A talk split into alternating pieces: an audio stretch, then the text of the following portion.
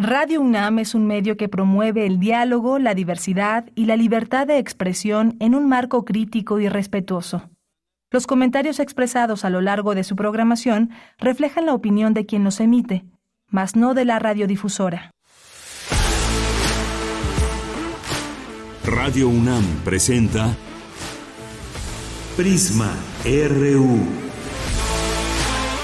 Una mirada universitaria sobre los acontecimientos actuales. Prisma RU. Relatamos al mundo.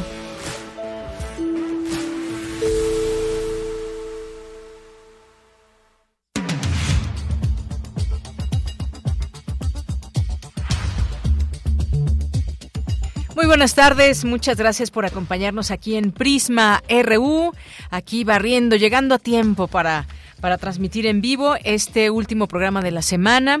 Terminamos juntos esta semana y mucha información, sobre todo pues lo que está pasando en Acapulco, que cada vez pues nos acercamos mucho más a esta realidad que acontece a este puerto a través de pues todo lo que se puede ver, lo que han eh, lo que han revelado a través de videos y fotografías, eh, pues muchas personas que habitan allá, turistas también que aún todavía siguen ahí varados tratando de salir y pues ya este puente aéreo que se llevó a cabo para que pueda haber estos distintos traslados, hacer llegar la ayuda.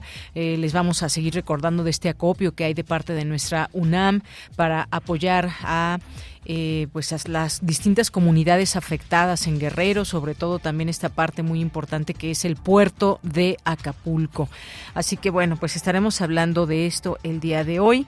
Es realmente grave lo que ha sucedido y lo que se va informando respecto a todo el trabajo que viene después, a toda esa recuperación que habrá de manera eh, en la parte económica. Ya lo estaremos platicando en un momento más con el doctor Ernesto Bravo, quien es académico del Instituto de Investigaciones Económicas, porque pues prácticamente paralizó la, una buena parte, un buen porcentaje de la economía guerrerense, según da a conocer el INEGI. Eh, también se estima que las pérdidas económicas rondan los 15 mil millones de dólares. Y también vamos a, platicar con Julio Reina Quiroz, especialista en, en temas de turismo, pues para tratar de comprender lo que significa todo esto para Acapulco próximo a la entrada de una de una temporada alta que ya se espera como cada año en este en este puerto y qué es lo que puede suceder ante qué estamos ya eh, pues la proximidad en tiempo. Vamos a platicar también con Tania Ramírez, ella es directora ejecutiva de la Red por los Derechos de la Infancia. Vamos a hablar del reclutamiento de jóvenes al narcotráfico, cómo se les engancha, hay información que nos lleve a conocer cifras veraces, cómo se enfrenta este problema desde el gobierno. Vamos a platicar con ella de este asunto. Y en nuestra segunda hora, en nuestra segunda hora vamos a platicar con Diana Juárez de Corriente Alterna porque nos va a invitar a la convocatoria de la quinta generación ya de Corriente Alterna de esta unidad de investigaciones periodísticas. Vamos a tener también una invitación que nos tiene Sandra Monroy, ella es fotógrafa, comunicóloga y escribió el libro Jódete Cáncer, que hoy tiene una presentación y a la cual les queremos invitar. Vamos a tener también a Javier Contreras, nos va a hablar de los temas que han sido noticia esta semana. La respuesta del gobierno frente a la situación de en Guerrero, la situación en Nuevo León y la candidatura de eh, presidencial de Movimiento Ciudadano y pues este diálogo entre poderes y la desaparición de fideicomisos del Poder Judicial. Y cerraremos con Melomanía RU con Dulce Wet y yo soy Deyanira Morán. A nombre de todo el equipo les saludamos con mucho gusto. Y desde aquí, yo soy Deyanira Morán, les decía, ya lo había dicho, ¿verdad? Ay, perdónenme. Y desde aquí, relatamos al mundo.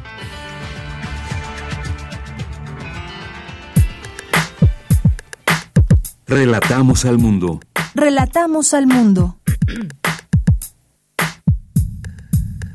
Bien, y en resumen, en este viernes 27 de octubre, en la Información Nacional, Luis Crescencio Sandoval, secretario de la Defensa Nacional, informó que se mantiene la cifra de 27 personas muertas y cuatro desaparecidas en Acapulco tras el paso del huracán Otis. Indicó que 13.700 elementos de las Fuerzas Armadas y Guardia Nacional realizan labores de auxilio en el puerto. Escuchemos. Se está haciendo todo un trabajo coordinado de manera conjunta para que eh, Fuerzas Armadas, Guardia Nacional, organismos eh, estatales, municipales, eh, podamos atender todas las áreas afectadas. de este. Se, se, realizan dos juntas de coordinación, una por la mañana, otra por la tarde, para poder este, ir avanzando en esto y determinar cuáles son las, los aspectos más apremiantes que se tienen que resolver. Sobre las comunicaciones terrestres, ya la carretera federal eh, la libre ya se está realizando tránsito con vehículos ligeros, la autopista ya está restablecida en, en el flujo vehicular eh, siguen haciendo algunos trabajos, la, eh, comunicaciones y transportes, pero ya, ya está restablecido. Eso nos facilita el que pueda llegar la ayuda, aunque también eh, pedimos eh, ahí a, la población que, bueno, no, no, no, se acerquen hacia acá para no generar pues una aglomeración de, en, el tránsito, sino ya las autoridades que están acá están atendiendo la toda la, la, la ayuda Bien, pues ahí lo que dice el secretario de la Defensa Nacional. Por su parte, el secretario de Marina, José Rafael Ojeda, detalló que aun cuando las instalaciones de la terminal aérea de Acapulco eh, fue afectada, la pista se encuentra en buen estado y se podrá implementar un puente aéreo. Mientras tanto, la Comisión Federal de Electricidad informó que ha restablecido el suministro a 50% de los usuarios afectados. El presidente Andrés Manuel López Obrador informó que el gabinete económico se reunirá para diseñar un plan de apoyo para el sector turístico de Acapulco. Gobernación no tiene la organización que se requiere para estos casos. Comunicaciones no lo puede todo. Bienestar. Los gobiernos estatales, los gobiernos municipales no tienen la capacidad para enfrentar una emergencia de estas dimensiones. La mayor organización logística y de protección a la población civil es la de las Fuerzas Armadas. Yo les eh, diría, en casos de desastres, de emergencias, son Fuerzas Armadas y para el restablecimiento del servicio los trabajadores electricistas. Y luego, desde luego, los trabajadores de los servicios de agua, comunicaciones, pero lo básico recae en las Fuerzas Armadas. Por su parte, en más información, la Organización de Naciones Unidas expresó su solidaridad con México y con las personas damnificadas por los daños del huracán Otis. Indicó que en estos momentos cruciales la ONU en México se pone a disposición del gobierno y de las comunidades afectadas para apoyar y complementar la respuesta nacional. Y le seguimos recordando que la UNAM, a través de la Dirección General de Atención a la Comunidad de la Secretaría de Prevención, Atención y Seguridad Universitaria, puso en marcha el Centro de Acopio UNAM Solidaria, a fin de recibir ayuda para las personas afectadas por el huracán Otis en Acapulco y diversas poblaciones del estado de Guerrero. Se ubica en el Estadio Olímpico Universitario, permanece abierto hasta el 31 de octubre de 10 de la mañana a las 18 horas. Y a través de un comunicado, la UNAM informa que esta madrugada llegaron dos camionetas a la, eh, a la Facultad de Ingeniería con alumnado y planta docente procedentes del puerto de Acapulco. Todas y todos se encuentran sanos y salvos. También arribó a la facultad un autobús, el autobús número uno, con las 36 alumnas y alumnos de la División de Ingeniería en Ciencias de la Tierra. Todo el estudiantado se encuentra bien, excepto un alumno que presentó una cortadura menor en un pie, por lo cual fue trasladado a valoración médica. Cuatro autobuses vienen en camino a la Ciudad de México. Ofrece la UNAM a su sindicato aumento salarial de 4% directo al salario. De ser aceptada la propuesta, estaría vigente del 1 de noviembre de 2023 al 31 de octubre de 2024. En este gobierno es la demanda interna la que está impulsando el crecimiento económico. La inversión pública está rebasando los límites de 2019. Así lo señaló Rogelio, Ramírez de la O, secretario de Hacienda y Crédito Público, al dictar una conferencia magistral en la UNAM. Eh, coloquio organizado por el Centro de Investigaciones y Estudios de Género pone en primer plano el dialogar inter, intra y transcultural entre feminismos desde los sures globales. Hoy en la UNAM, ¿qué hacer, qué escuchar y a dónde ir?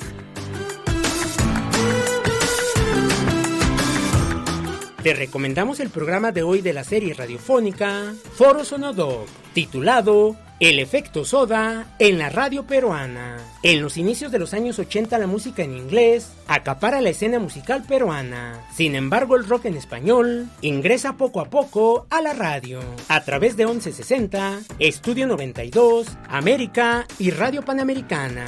En el año 1986, Soda Stereo, considerada una banda innovadora en el género, llega a Perú para ofrecer una serie de conciertos que permiten el boom del rock en español en las emisoras radiales peruanas. Sintoniza hoy, en punto de las 17 horas, el 96.1 de FM. Recuerda que de lunes a domingo se transmite la serie radiofónica Espacio Académico Paunam bajo la conducción de Ernesto Medina y Sabrina Gómez Madrid. Te invitamos a escuchar la serie de cápsulas en las que la doctora Aide Elena Rodríguez Serrano, investigadora y académica de la Facultad de Psicología de la UNAM, nos habla sobre el tema Violencia política contra las mujeres en razón de género. Espacio Académico PAUNAM se transmite de lunes a domingo a lo largo de la programación de nuestra emisora. Como parte del Festival Intersecciones de la Sala Julián Carrillo de Radio UNAM, se llevará a cabo el concierto de Torso Corso, ensamble formado y radicado en la Ciudad de México, cuya música es un caudal que ha desembocado en el poliestilismo. Este ensamble se fundó a finales del año 2018, gracias a la inquietud de sus integrantes por explorar distintos estilos musicales y experimentar con varias formas de componer y hacer música. Asista al concierto que se llevará a cabo hoy, en punto de las 21 horas en la Sala Julián Carrillo de Radio UNAM. O sigue la transmisión en vivo a través del 96.1 de FM. La entrada es libre y el aforo limitado.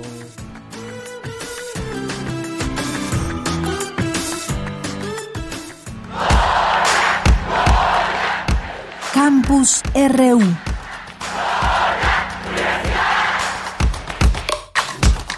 Bien, pues vamos a nuestro campus universitario, una con 15 minutos. Necesario el diálogo respetuoso para transformar la democracia. Dulce García, cuéntanos, muy buenas tardes. Así es, Deyanira, muy buenas tardes a ti al auditorio. Deyanira, en el marco del coloquio internacional La Transformación Democrática, organizado por el Programa Universitario de Estudios sobre Democracia, Justicia y Sociedad, la doctora Clara Luz Álvarez, académica de la Universidad Panamericana, Participó en la mesa titulada La disputa por los medios y las redes sociodigitales, las reformas pendientes. Ahí destacó que es necesario que como mexicanos nos preguntemos qué tipo de democracia estamos construyendo y cuáles son los principales retos que se enfrentan para lograr dicha construcción. Vamos a escucharla. ¿Existe un diálogo actualmente entre las personas que tienen distintas posturas ideológicas y que tienen visiones distintas del México actual y del México posible, no creo que haya un diálogo y tenemos que empezar a dialogar, escuchar posturas distintas, eh, porque si no, estamos construyendo jardines amurallados, es decir, sigo a quienes piensan como yo y entonces los algoritmos me mandan todos estos posts para que piense yo que el mundo es como yo pienso. Y entonces construimos estos jardines amurallados en las redes sociodigitales.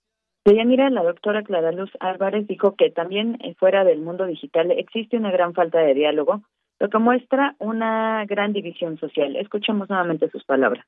Y cuando escucho a unos y a otros, parece que me están hablando de dos países distintos y de dos realidades distintas. No encuentro los puentes que crucen, no persigo que haya un diálogo y peor aún, ni siquiera una inquietud de escuchar qué es lo que piensan las otras personas y, todo se descalifica o se aplaude según si soy de la 4T o soy anti 4T. Y en la democracia cabemos todos.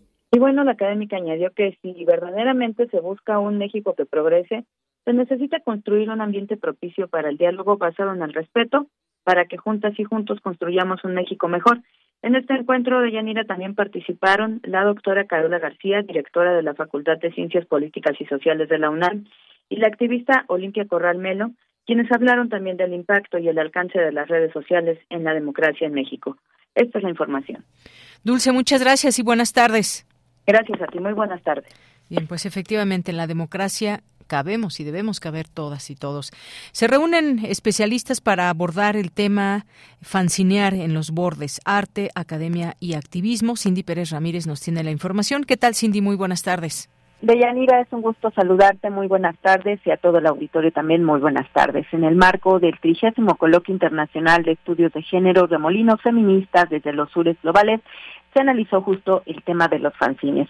Rian Lozano, investigadora del Instituto de Investigaciones Estéticas de la UNAM, indicó que fanzinear permite crear nuevos imaginarios y poner en marcha procesos de pedagogía. Trabajar con fanzines nos ha llevado a entender cómo la producción cultural fancinera es un espacio excepcional para, por un lado, crear nuevos imaginarios, pero también como una herramienta súper importante para la producción de resistencias en comunidades que históricamente han sido subyugadas, invisibilizadas o visibilizadas de manera estigmatizada. Además, nos ha llevado a entender que fanzinear es un método extraordinario para proponer nuevos modelos de aprendizaje y desaprendizaje en las aulas. Y es que los fanzines, en la producción académica, pero también en la producción artística, nos ha servido para poner en marcha procesos que podríamos llamar de desfamiliarización en esta edición, el coloquio puso en primer plano el diálogo inter, intra y transcultural entre feminismos desde los sures globales que se asocian con América Latina, Asia y África, la crítica a la colonialidad y a las múltiples formas de generar conocimientos y saberes.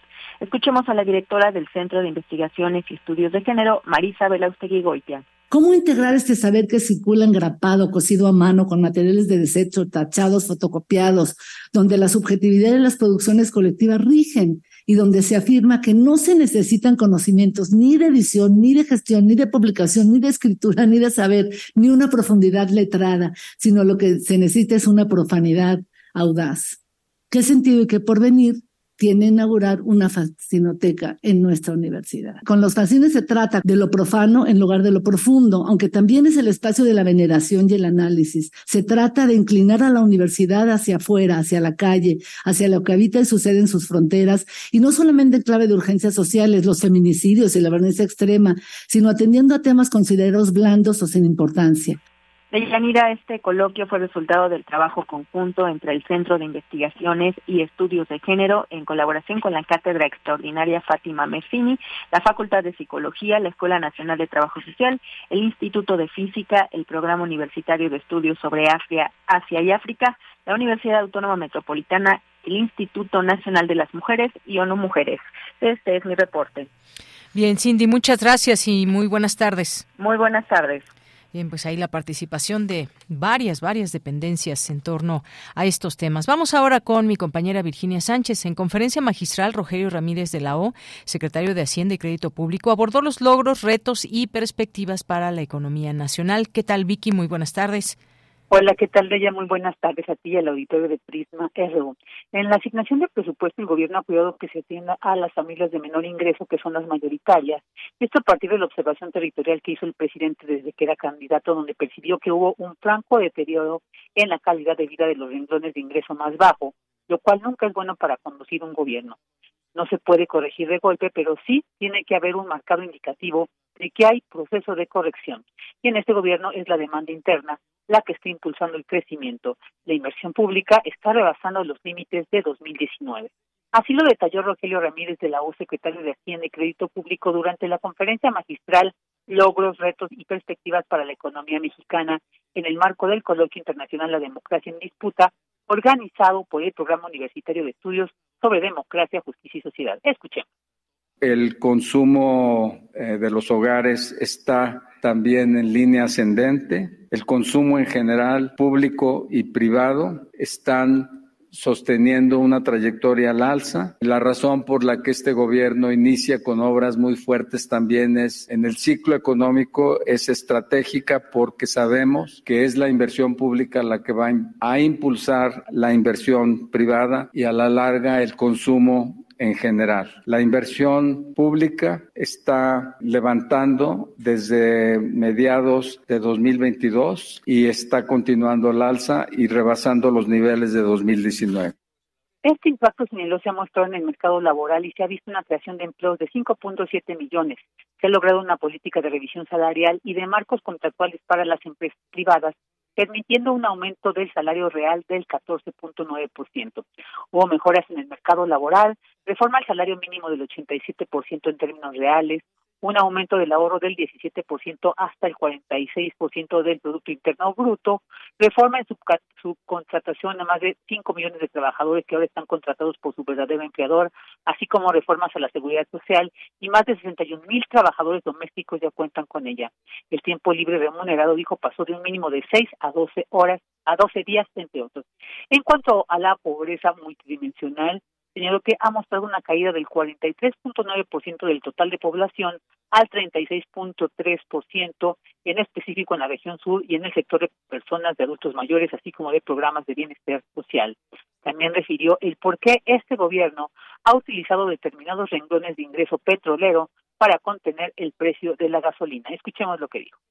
El mandato de esta administración es no más gasolinas en el sentido de que se garantiza que el precio de la gasolina no aumentará más allá del factor inflacionario. Y esto ha dado una gran estabilidad, no solamente al presupuesto de las familias, que tiene un porcentaje importante del ingreso que se dedica al transporte, sino también a la confianza para gastar, para disponer de su poco o mucho ingreso. Y también le da un apoyo muy fuerte al índice nacional de precios al consumidor que mide el INEGI, pero que está en la raíz de las decisiones del Banco de México para subir la tasa de interés o no subirla.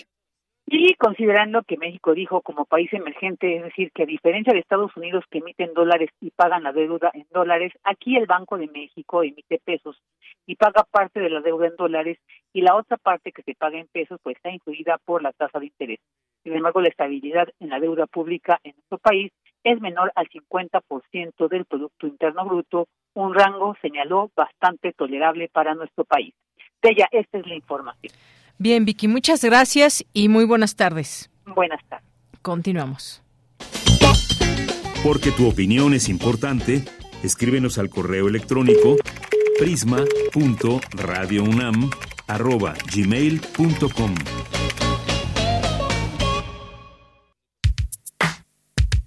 Prisma RU. Relatamos al mundo.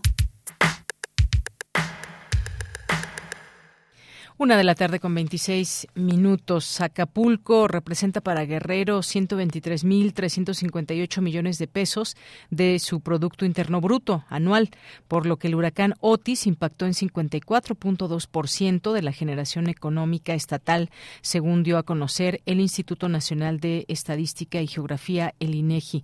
Los sectores comercio, servicios y turismo representan en Acapulco 117 mil millones de pesos de ingreso anual, que a su vez es uno de los principales contribuyentes con la derrama económica de servicios y turismo, que en total aportan 76% de la actividad productiva del Estado. Después de Otis, ¿qué sucede? Queda la economía paralizada. Eh, vamos a platicar de ese tema. Ya está en la línea telefónica el doctor Ernesto Bravo, él es académico del Instituto de Investigaciones Económicas con especialidad en estudios hacendarios y del sector público. Sus líneas de investigación, economía financiera. Doctor Ernesto Bravo, bienvenido. Buenas tardes. ¿Qué tal? ¿Cómo estamos, Bellarina? Muy buenas tardes. Buenas tardes, adiós, escuchas. Eh, doctor, pues el impacto más allá de la parte pues de los daños materiales y por supuesto las 27 personas que fallecieron, pues nos preguntamos si hoy cómo está Acapulco, las zonas aledañas donde más impactó este huracán categoría 5 y después de ver las imágenes, pues creo que es evidente que podamos decir que hay una afectación económica muy grande. ¿Qué significa eh, pues la economía paralizada tras el huracán Otis? pues este como se decía estamos hablando de la afectabilidad eh, principal al proceso económico en Guerrero porque Acapulco pues es el núcleo generador de valor por encima de Chilpancingo y de Ciudad eh, y de Cihuatanejo como los otros polos generadores de valor eh, estamos hablando de que son cerca de 900 mil personas que viven en el puerto sí y que eh, bueno pues eh, la actividad hotelera eh, por el daño sufrido, pues eh, difícilmente se va a alcanzar a recuperar para diciembre de este eh, fin de año, en donde, según lo que el año pasado se tuvo de turistas, arribaron cerca de un millón de personas. Entonces, bueno, se pone a final de cuentas eh, el Estado en una situación eh, difícil, lo que obliga finalmente al gobierno federal, estatal y local a atender de manera inmediata eh, toda esta destrucción de infraestructura, tanto de transporte como hotelera, para en el menor tiempo posible restablecer este polo turístico. Estamos hablando de un estado, eh, pues, en términos de desarrollo, el penúltimo estado eh, de los 32 que tenemos en el país, ¿no? Con una informalidad laboral cercana al 60%, ¿no? Un ingreso de las actividades turísticas de la mitad de lo que ganan, por ejemplo, en Los Cabos, ¿verdad? Y es decir, un estado que no obstante este peso económico del turismo se ha rezagado por la fuerte competitividad que hay con otras plazas turísticas del país, lo que complejiza aún más el problema. Por supuesto, los daños en las personas pues son eh, irreparables, pero podríamos decir que pudo haber sido peor de Yanira. ¿sí? El número de muertes con respecto a otro tipo de meteoros o en otras latitudes eh, ha sido mucho mayor, de tal manera que pues sí estamos lamentando un número, son 27 personas que eh, ya se tienen eh, contabilizadas que perdieron la vida y cuatro más que no se encuentran, pero dentro de lo que cabe pues está contenido en la parte humana pues el problema.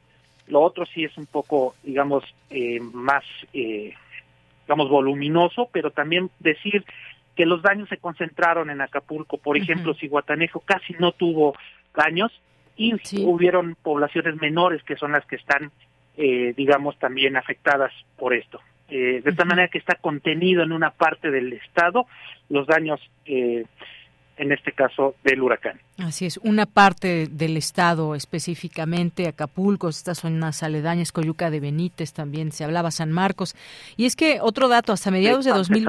exacto. Sí, exacto. Hasta mediados de 2023 el Aeropuerto Internacional de Acapulco presentaba crecimiento de 25% en el movimiento de pasajeros solo detrás de Monterrey, eh, según datos del Grupo Aeroportuario Centro Norte. ¿Esto qué significado tiene también cuando estamos frente a un mes que viene que es diciembre, y en donde Acapulco recibe a miles de personas y es su temporada más fuerte o de las más fuertes del año, una temporada alta que a veces pues registra muchos altos o prácticamente una ocupación hotelera de casi todos los cuartos. ¿Qué, qué, ¿Ante qué estamos para que pudiera o no, como lo ve usted, eh, pues digamos, arreglar todos estos desperfectos que hubo también en la parte de hoteles para que la gente pues genere la derrama económica que normalmente hay en diciembre. ¿Qué tan difícil es este reto?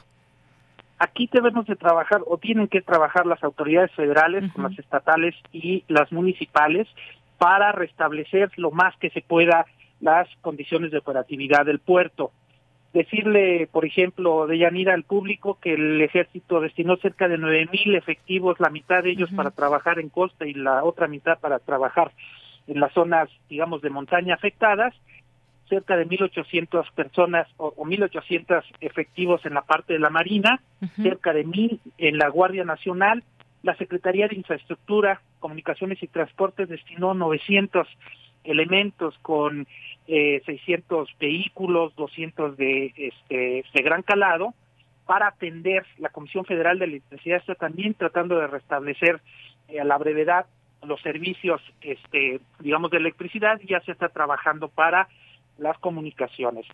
Si esto, a final de cuentas, se acelera y se coordinadamente se lleva a buen eh, puerto, valga la redundancia, podemos o puede el puerto alcanzar un poco a restablecer su funcionamiento y sí, eh, difícilmente vamos a, o el, puerto estaría en condiciones de hospedar el millón de personas que hospedó el año pasado, pero ya con que al menos eh, dos terceras partes de esta cifra se recuperen, sería un apoyo muy importante para, para la economía del Estado y por supuesto del puerto.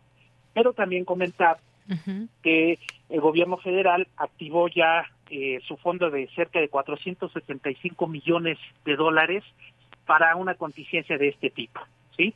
Al cual se suman un seguro por 5 mil millones eh, también de pesos, eh, finalmente de carácter federal, para atender el meteoro. qué tanto estos recursos se vayan a ejercer con la celeridad que se requiere es algo que las tres autoridades, los tres niveles de gobierno tendrán que eh, trabajarlo en unión también con la Secretaría del Turismo, por, por ejemplo, y con los operadores. Aquí sí es importante que trabaje el gobierno, los tres niveles de gobierno, con la sociedad civil y con eh, las cabezas, digamos, de sector a nivel eh, privado, para que se alcance a salvar, a final de cuentas, eh, la fecha de diciembre. Y algo que podría ayudar, que ya se comentó, fue el hecho de que si Guatanejo pues no salió prácticamente afectado, ¿no? Entonces, se puede ir parte de ese turismo que no pueda ser atendido porque no se restablezca a la totalidad los servicios del puerto, bueno, si Guatanejo puede a final de cuentas este ayudar a salvar la temporada, ¿no? En beneficio finalmente en términos de derrama económica de los eh, habitantes eh, y por lo importante, el aporte tan importante del puerto al PIB del Estado. Así es, sí, importante, muy importante esto que nos menciona. Algo, doctor, y lo voy a, mencionar, se hablaba de que pues ya no hay un Fonden que normalmente pues daba a todos estos eh, presupuestos, estos fondos, pero usted nos habla de esto que ya se está apoyando, cinco mil millones de pesos de uno y pues todo lo que está pasando también ahí desde el gobierno, eh, desde las distintas dependencias y los elementos que están ya eh, dispersados en las zonas más afectadas para que se pueda dar celeridad a todo esto que pues bueno ante la destrucción sí se ve que pues falta muchísimo trabajo pero importante esto que usted nos menciona. Ya no hay Fonden pero sí hay dinero para para generar la reconstrucción. Y eso es importante porque hubo ahí una polémica en términos de si se iba a poder atender al siniestro no ante la falta de estos recursos de este Fonden que esta es una prueba no de lo que se puede hacer o no. Es una prueba eh, es un era un fondo con mucha opacidad que bueno pues se dieron ahí también datos información de eh, pues el mal uso que a veces se hacía de los fondos eh, que se destinaban a las áreas digamos siniestradas. Esto final de cuentas pues desaparece pero pues tenemos el plan de N3 de la Marina, tenemos pues, del, de la Defensa Nacional, pero también tenemos el de la Marina y las secretarías pues también haciendo en este caso su trabajo en un momento en donde me parece que las apreciaciones políticas tendrían que pasar a un segundo plano, ¿no? Y unir esfuerzo porque estamos hablando de un eh, evento que de verdad este, afectó bastante y no se resuelve esto en el corto plazo. ¿eh? El daño a la infraestructura no se puede tan dos, tres meses este, corregir, por más eh, celeridad que se pongan en los trabajos, pero se tiene que hacer el esfuerzo a fin de cuentas o para que se afecte lo menos en el corto y mediano plazo la actividad del sector. Pero de que hay recursos, sí están habiendo recursos que son insuficientes porque la magnitud del desastre finalmente es este, importante, ¿no?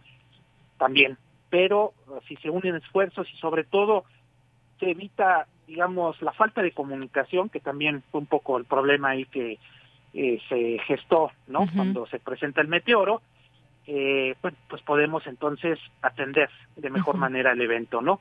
Con mayor comunicación y coordinación de los distintos niveles de gobierno y la sociedad civil.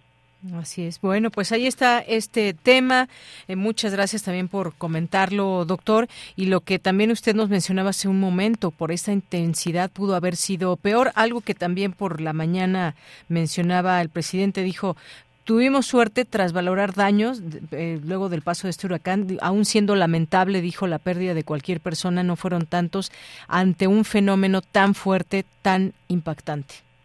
En verdad, por cómo giró en tan poco tiempo el, eh, el huracán eh, y que agarró literalmente desprevenido, ¿no? A este a la población pudo haber sido el daño peor, ¿no? Hace 25 años hubo también en el eh, puerto en 5 26 años un evento, ¿no? También muy difícil con pérdidas, eh, pérdida de vidas humanas y no fue el caso, ¿no? Eh, en esta ocasión. Sin embargo, yo creo que también es una llamada de atención de Yanira para que invertamos más en prevención. México es un país altamente siniestrable, hay toda un área en la economía, la economía de los meteoros, que se dedica precisamente a evaluar los daños que puede eh, gestar alguna contingencia de este tipo en el desempeño económico. Y México es un, particularmente un país de alta siniestrabilidad. Tenemos problemas porque estamos en el cinturón de este de fuego del Pacífico, tenemos ahí convergencia de placas tectónicas, tenemos problemas con huracanes porque estamos a los dos eh, caras, Océano Atlántico, Océano Pacífico, sí. eh, y bueno, otros elementos que también pueden dar pie a desastres de carácter natural. Entonces, necesitamos generar una cultura de la prevención ¿verdad? Para que eventos así no nos agarren este, tan desprevenidos y tenemos los elementos. Tenemos un, Centro Nacional de Prevención de Desastres, tenemos a los eh, operativos nacionales, tanto de la Marina como del Ejército, que tenemos que afinarlos para que, por ejemplo, este problema del traslado del presidente, ¿no? Sí, sí. Eh, que se quedó ahí varado. Eh, en otros términos, se utiliza, por ejemplo, un helicóptero en vez de irse por una este, vía terrestre, pues ese tipo de cosas tienen que ya estar previstas, ¿verdad? Sí. A fin de tener la celeridad, porque aquí el tiempo es oro, literalmente, ¿no? Claro que si sí. las autoridades tienen mecanismos preventivos al día, eh, y eso implica inversión y organización, vamos a lamentar menores eh, daños económicos y por supuesto pérdidas eh, de vidas humanas eh, limitadas al máximo, que es, el, en mi opinión, el mayor daño que podemos enfrentar en este tipo de eventos. Muy bien. Pues doctor Ernesto Bravo, muchas gracias por estar aquí con nosotros comentar de ese tema, la parte económica y lo que hay como retos ante la situación allá en estas partes de Guerrero. Muchas gracias. A usted, Diana, muy buena tarde. Muy buenas tardes. Gracias al doctor Ernesto Bravo, académico del Instituto de Investigaciones Económicas de la UNAM. Prisma RU. Relatamos al mundo. Bien, pues vamos ahora con Julio Reina Quiroz, él es periodista de turismo y aviación, titular del programa Vuelo a Tiempo Noticias. Pues eh, Julio, estamos ante una situación muy grave, eh, sobre todo, bueno, ya esta parte económica que platicábamos y demás, pero en sí el turismo, ¿qué va a pasar con el turismo potencial hacia Acapulco de cara a la temporada alta de diciembre? ¿Cómo estás? Buenas tardes. Hola, Deyanira, muy buenas tardes. Como siempre, saludo a ti, al auditorio de Prisma RU y de Radio UNAM, pues eh, definitivamente los flujos de turistas se van a detener por lo menos dos semanas. Es un es una es un tiempo que yo considero muy muy conservador. Eh, los daños sí son eh, son graves. Seguramente ya en tu espacio lo han comentado en los últimos programas. Es casi eh, ocho de cada diez hoteles resultaron con daños eh, severos. Eh, sí, yo coincido con eh, algunas eh, declaraciones, sobre todo con el doctor Bravo, que mencionaba que era muy complicado que Acapulco esté listo para la temporada de diciembre y sobre todo por un factor que puede eh, detener todavía más la recuperación, incluso más allá de, diciembre.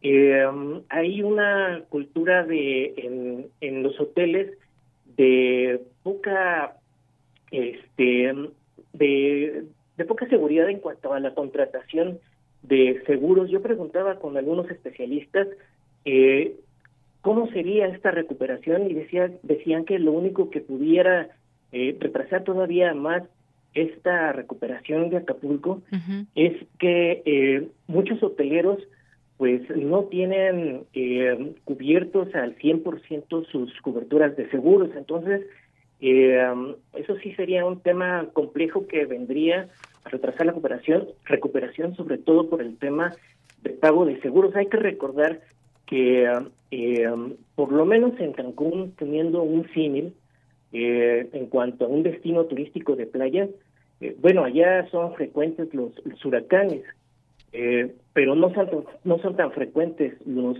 eh, los, los sismos, los terremotos, como sí sería en el caso de Acapulco y, y, y el Pacífico. Entonces, eh, tiene dos problemas. El, el, puerto de Acapulco está ex, expuesto a, a, a, terremotos y uh -huh. como ya lo hemos visto, ante fenómenos meteorológicos como el que ocurrió apenas hace unos días. Entonces, eh, me comentaban que hay muchos eh, eh, empresarios hoteleros que tienen sus coberturas de seguros no al 100%, todo por una cuestión de, pues, hacer presupuesto. Hay que recordar que a Acapulco no llegan turistas internacionales desde hace mucho tiempo, al menos no con los lujos que se tenían hasta hace 20 o 30 años. Eh, ahora ya el único eh, turista que va hacia eh, Acapulco pues es el, turista nacional y sobre todo del centro de la ciudad de, del país. Entonces esa sería un, un tema que sí lo podemos ver en los próximos días, sobre todo ahora porque el presidente López Obrador dijo que va, van a hablar con las aseguradoras para que estos, estos pagos, estas coberturas no se retrasen, no se retrasen a los hoteleros. Pero bueno, eh, el, propio López Obrador dijo, se va a ver, eh, se va a analizar cada caso, cada hotel, cómo están las condiciones en cuanto a su cobertura de seguros, y de ahí se va a partir para saber eh, cómo se va a operar, de qué manera se les va a apoyar y en qué medida. Y yo creo que a partir de ahí ya vamos a empezar a darnos una idea de cuánto tiempo Acapulco va a estar pues en el impas, sobre todo en la llegada de turistas. Claro, pues sí, son alrededor de 20 mil cuartos distribuidos en 250 hoteles de esta infraestructura. El gobierno federal afirmó que 80% de ellas se encuentra afectada, desde vidrios rotos hasta perjuicios en sus edificios. Prácticamente algunos parecería que hubieran quedado en obra negra, eh, Julio. Y con respecto a eso que mencionas, pues los hoteles cuentan con, con pólizas de seguros que amparan, cubren daños físicos, accidentes, y hay una parte muy importante, sobre todo pues en las costas los pensaríamos que todos los hoteles pues tienen eh, en el mercado de seguros contratan pues pólizas para, para sus hoteles que cubren daños o destrucción provocadas por fenómenos naturales como huracanes, tormentas, en fin. Eh, pensaríamos que también estas pólizas pues ahora se hagan se hagan valer, ¿no? Pues sí, eh, la cuestión es que, como decía hace unos minutos, unos, unos segundos, es eh, saber en qué términos están contratadas esas esas pólizas por cada eh, empresa o por cada hotel. Eh, lo que me comentaban es que eh, las administraciones de los hoteles hacen muchísimo, se aprietan muchísimo el cinturón, por decirlo de alguna manera, muy muy coloquial. Y bueno, pues en ese sentido, seguramente una póliza de seguro en un destino de playa como Acapulco que se tienen que amparar insisto, contra un sismo, que es una zona sísmica, esa parte del litoral mexicano, y aparte por contra huracanes, bueno, pues puede ser una eh, un obstáculo que todavía retrase más el, la recuperación del sector. Yo veo muy complicado, también me decían otros empresarios que sí es muy difícil que para diciembre esté al 100% eh, eh, recuperado eh, Acapulco. Hay que recordar que Acapulco va a ser la sede del tianguis turístico el próximo año, en marzo, en primera, la primera semana de marzo.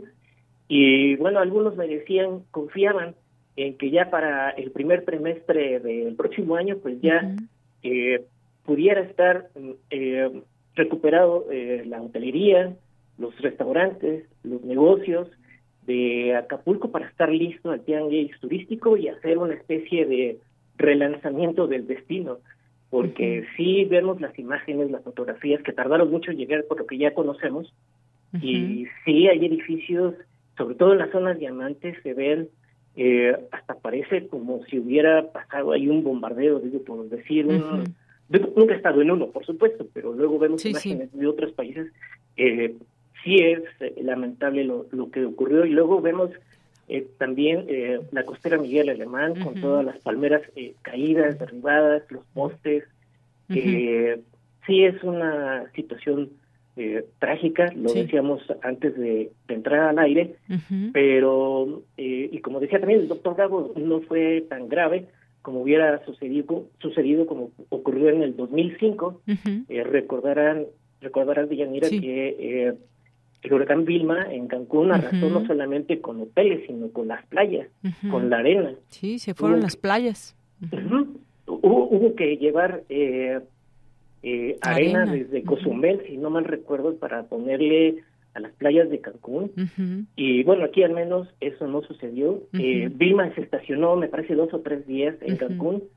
Aquí, por fortuna, en Acapulco fueron los vientos, no cayó mucha agua, mucha lluvia y pues relativamente pasó muy rápido. Entonces, eh, sí, comparado con Vima no, no, es nada comparable, pero aunado de que Acapulco ya traía eh, una serie de cuestiones en cuanto a percepción de seguridad, pues todo esto va a complicar todavía más al destino, ya de por sí afectado por temas de inseguridad. Así es. Bueno, pues Julio Reina, vamos a estar platicando de esto y pues ahí eh, ir monitoreando cómo va toda esta eh, pues todos estos trabajos que en muchos ámbitos ya se empiezan a hacer para ver qué tan pronto puede otra vez Acapulco abrir sus puertas al turismo y pueda irse recuperando. Hablamos de hoteleros, pero también, por supuesto, de muchas personas que viven del turismo en este lugar. Así que, pues, nos mantenemos atentos contigo también en esta parte. Muchas gracias, Julio. A la orden de Yanira, muy buenas tardes. Hasta luego, muy buenas tardes. Gracias a Julio Reina Quirós, periodista de turismo y aviación, titular del programa Vuelo a Tiempo Noticias. Continuamos. Queremos escuchar tu voz. Síguenos en nuestras redes sociales. En Facebook como Prisma RU y en Twitter como arroba PrismaRU.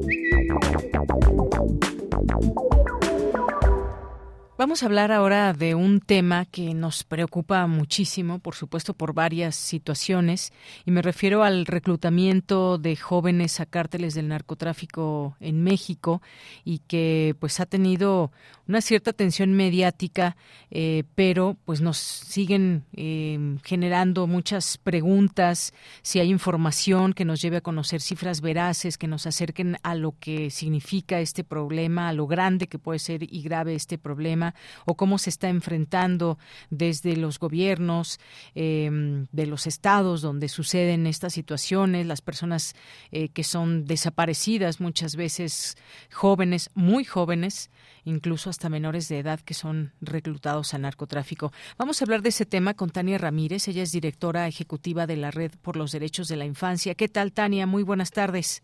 Hola, muy buenas tardes pues cómo enmarcar este este problema que pues persiste y que nos vamos poco a poco enterando qué hace falta para conocer y cómo atacar sobre todo este problema qué contexto nos puedes dar pues quizá mencionar lo primero que eh, los estudios incluso la el llamado a la denuncia que hemos estado haciendo desde Redín tiene que ver con, con un contexto en el que esta situación del reclutamiento y la utilización pues no son nuevos, ¿no? Y, y, probablemente nos esté estallando en la cara el problema, pero es, es algo que ha eh, empezado desde hace mucho tiempo y echado sus raíces en un terreno eh, fértil, dada eh, por un lado la pues la pobreza, la, la desigualdad que hay en nuestro país, es decir, niñas, niños, adolescentes que están siendo reclutados por el crimen organizado lo hacen a veces también como una eh, motivación o una única posible salida de, supervivencia de contextos bien adversos. Hay que recordar que Coneval incluso lo, lo acaba de, reiterar, ¿no? Niñas, niños, adolescentes son el grupo de población más pobre en nuestro país, ¿no? Y ese terreno fértil también está eh, enriquecido, en, realidad es putrefacto, pero bueno, es un terreno fértil a esta problemática por un profundo adultocentrismo en donde eh, nuestra sociedad en general sigue pensando que niñas, niños y adolescentes son propiedad de, son, son cosas, son, eh, son seres que están ahí para realizar la voluntad de alguien más, siempre y cuando sean adultos, ¿no? Ser mandados, tienen que obedecer. Esto no está ayudando, ¿no? Esta concepción que no reconoce niñas, niños eh, y adolescentes como personas, como titulares de derechos, como personas que tienen opinión, derecho a un desarrollo de vida, etcétera, no está ayudando. Y el último factor de este enraizamiento, pues, es la impunidad, ¿no? Que sabemos que en nuestro país es, eh, híjole, casi una enfermedad crónica ya, eh, pero que en el caso, en los casos en donde son niñas y, niños quienes son víctimas, puede alcanzar niveles altísimos de impunidad, ¿no? usted temor a la denuncia, porque no hay redes de protección, porque la sociedad castigará, ¿no? Así como eh, tendemos a pensar que educar tiene que ver con castigar, eh, pues chicas y chicos piensan que, que la autoridad volverá sobre ellos, en fin. Entonces, de ese, ah, y, y por supuesto la exclusión, ¿no? No solo la desigualdad en términos materiales, sino la exclusión todo el estigma asociado a los adolescentes, es que no piensan, es que son inmaduros, etcétera genera una serie de exclusiones que hace que un buen día los chicos y chicas, ojo, como cualquier otra persona, quieren formar parte de algo, de algún grupo, quieren eh, tener ese sentido de, de lo colectivo. Y entonces, ¿qué es lo que sucede con, no, no solo con el narcotráfico, ¿no? Ni con el crimen organizado, sino incluso bandas delincuenciales, pues el sentido de pertenencia, eh, el valor social, el reconocimiento de que son alguien, que pueden algo, se materializan en estos espacios y además la posibilidad eh, pues de tener otro tipo de vida que no sea el, el, marginado y el marginal al que al que pareciera que les ha condenado esta sociedad. Así es, sí, pues muchas cosas y varios elementos que vamos trayendo, porque ¿de qué consecuencias es esto? ¿Por qué, por qué tenemos ahora esta situación?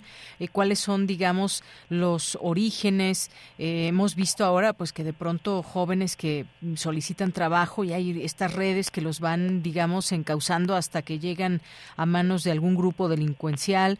hemos, nos hemos enterado de algunos casos en específico, pero se tiene, digamos, cifras que nos acerquen a esta parte cuál es la realidad que nos pueda dar cuenta de cuántas personas han sido reclutadas o cuál es, digamos, un promedio. Digo, ojalá que sea muy poco, pero ¿cómo nos damos cuenta? ¿Cómo saber? Eh, hay que decir que no hay cifras oficiales en México sobre cuántos niños y niñas eh, han sido reclutados en, en Redín somos muy cuidadosos de, intentar hacer nuestros estudios basados en datos oficiales pues, para no tener otros datos, ¿no? Eh, pero eh, aquí también quizá cabe comprender la dificultad de generar esos datos, ¿no? O sea, hay un hay un rango de, de matices enorme entre el mi hijo lleva esta mochila a su padrino, desde el tú quédate en esta esquina y cualquier cosa rara que veas me informas, hasta cuestiones, digamos, más que tienen que ver con la operación y con la acción directa, a veces incluso con el manejo de armas o eh, la, el, trasiego y venta de drogas, etcétera, ¿no? Entonces es cierto que es una, una gradación, una serie de tonos de grises muy amplios y que eso dificulta que haya datos públicos, ¿no? Lo cual no quiere decir que el Estado mexicano, como todos los estados, tendría que generar, ¿no? Pero en una aproximación que intentamos hacer desde Redín, ubicando un poco estos factores que, que te comentaba, ¿no? De pobreza, exclusión, marginación, presencia de grupos, presencia de violencia, etcétera, eh, intentamos construir una suerte de índice para detectar cuántos niños y niñas podrían estar viviendo en esas circunstancias, y es decir, que estarían en riesgo de ser reclutadas y reclutados. es un estudio de hace un par de años. Eh, y lo que descubríamos en ese momento es que eh, entre entre 145 mil y 250 mil niñas, niños, adolescentes podrían estar en ese riesgo, ¿no? Es un margen amplio dependiendo de si se está muy cerca de, si reúnes todos esos condicionantes de pobreza, presencia de grupos en tu territorio, presencia de violencia, marginación, necesidad económica, pues es mucho más probable, ¿no? Estarías en ese núcleo duro, digamos, de los 125 mil que, que están en riesgo, ¿no? Y quizá decir también que si no tenemos cifras, es en buena medida también porque este es un delito que no se ha tipificado, ¿no? Por ahí de pronto hay algunos cálculos y cifras sobre cuántos niños, niñas, adolescentes están, eh, digamos, en el en, el sistema de justicia penal eh, especial para niñas y adolescencia a partir de haber cometido algún ilícito eh, relacionado con drogas, por ejemplo, ¿no? Y a partir de ahí se han construido algunas cifras pero, pero es importante recordar que no tiene que ver solamente con narcotráfico. Eh, en los estados en los que hay huachicol, por ejemplo, sabemos que hay niñas, niños, adolescentes que participan eh, utilizados, eh, reclutados también en este sentido, o fenómenos como la trata, la pornografía, etcétera, también pueden ser expresiones de la de la utilización y del reclutamiento eh, que hoy por hoy no, no está adecuadamente tipificado, entonces no se juzga, no se investiga y por eso tampoco tenemos tanta claridad de cuáles son los datos, aunque vamos viendo que es una problemática que se presenta en todos los estados de, de una república en donde todo el territorio vive inmerso en una crisis de violencia.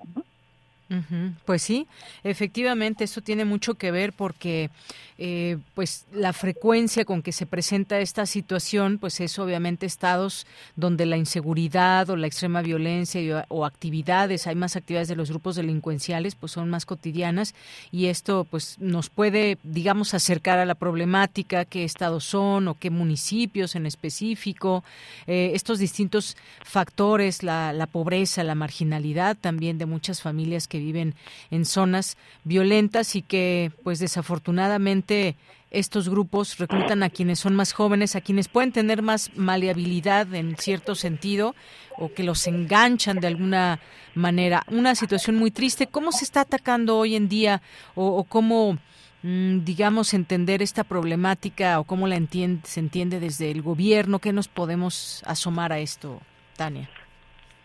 Sí, pues eh, hay algunos esfuerzos, eh, por ejemplo, en un observatorio para eh, la prevención del reclutamiento de niñas, niños y adolescentes, que se llama el Omprena, que es un espacio en donde se han reunido y confluyen y confluimos autoridades, organizaciones de la sociedad civil, academias, personas dedicadas a la atención directa de casos, para poder construir primero un entendimiento común de esta problemática, después eh, nociones más precisas para su tipificación, y entonces las leyes sean muy precisas en eh, qué, qué tipo de actos y de conductas hay que castigar, porque hoy por hoy vivimos en un país que sería capaz de llevar ante la justicia a un adolescente que cometió un ilícito por haber sido reclutado, pero que no llevaría a la justicia al adulto que lo reclutó, ¿no? Entonces eso tenemos que revertirlo de inmediato, ¿no? Eh, y es parte de lo que ciertamente se está haciendo, empieza a haber una conciencia entre las y los legisladores, por ahí el Estado de Hidalgo, por ejemplo, fue de los primeros en tipificar particularmente el delito de reclutamiento, que por cierto es una recomendación que se hizo al Estado mexicanos ya en, su momento. Eh, y por otro lado, lo que se tiene que construir es eh, las rutas de desvinculación, es decir, si un chico o chica fue reclutado, fue utilizado en este contexto eh, y de, digamos, al ser rescatado o si sale por la puerta de haber tenido que enfrentar el sistema de justicia, ¿cómo garantizamos que no vuelvan a las mismas condiciones de exclusión, violencia, criminalidad, etcétera, para que efectivamente haya una desvinculación de esta posibilidad de vida, ¿no? Y todo tiene que ver con, con, de acuerdo al análisis que hemos hecho, con mejorar las condiciones de vida en las que viven niñas eh, y niños, ¿no? Es decir, si hay un, una trayectoria de vida en donde ellas y ellos tienen garantizada la escolaridad hasta el máximo posible, si tienen tres platos de comida al día, si tienen una vivienda digna, nada más allá de lo digno, ¿no? Y si viven en contextos libres de violencia, esa es la receta en contra de la vinculación, ¿no? En realidad estamos hablando de volver a mirar y, transformar efectivamente las condiciones de vida en las que están creciendo para evitar eh, de manera, digamos, profunda llegar a esa raíz, ¿no? De la que hablábamos al principio, eh, para poder prevenirlo efectivamente y no solo prevenirlo, sino también generar condiciones eh, para que en la desvinculación y en el retorno puedan reconstruir sus vidas. Bien, bueno, pues Tania Ramírez, muchas gracias. Creo que esto es apenas un poco de lo que de lo que podemos platicar al respecto y todas estas historias que incluso se pueden conocer, pero sobre todo también esta cifra de personas desaparecidas que no sabe, no se sabe exactamente dónde están, si puedan estar ahí en esta desafortunadamente en esta realidad. Pero bueno, ojalá que no sea la, eh, la última vez que platiquemos de esto y seguir teniendo distintos enfoques eh, sobre el tema, Tania. Con muchísimo gusto. Es cierto que esto eh, se toca con otras problemáticas vecinas o concomitantes como la desaparición o la trata, cuando hablamos de las mujeres, las niñas, las adolescentes eh, reclutadas y desaparecidas, también tiene que ver con esto. Y sí, será un gusto para las personas que tengan interés en escuchar un poco más de este trabajo, en, tanto en las redes sociales de Redim como en nuestra página. Hay mucha, mucha más información para entender esta problemática y no solo entenderla, sino poder revertirla y, actuar para cambiar. Así es. Muchas gracias, Tania. Muy buenas tardes. Muy buenas tardes a ustedes. Hasta luego. Gracias, Tania Ramírez, directora de Redim, directora ejecutiva de la Red de eh, por los Derechos de la Infancia. Vamos a un corte, regresamos a la segunda hora de Prisma RU. Porque tu opinión es importante, escríbenos al correo electrónico prisma.radiounam@gmail.com. 96.1 de frecuencia modulada. 860 de amplitud modulada, transmitiendo desde Adolfo Prieto 133 en la Colonia del Valle. Escúchenos en nuestra página web radio.unam.mx. Radio UNAM, experiencia sonora.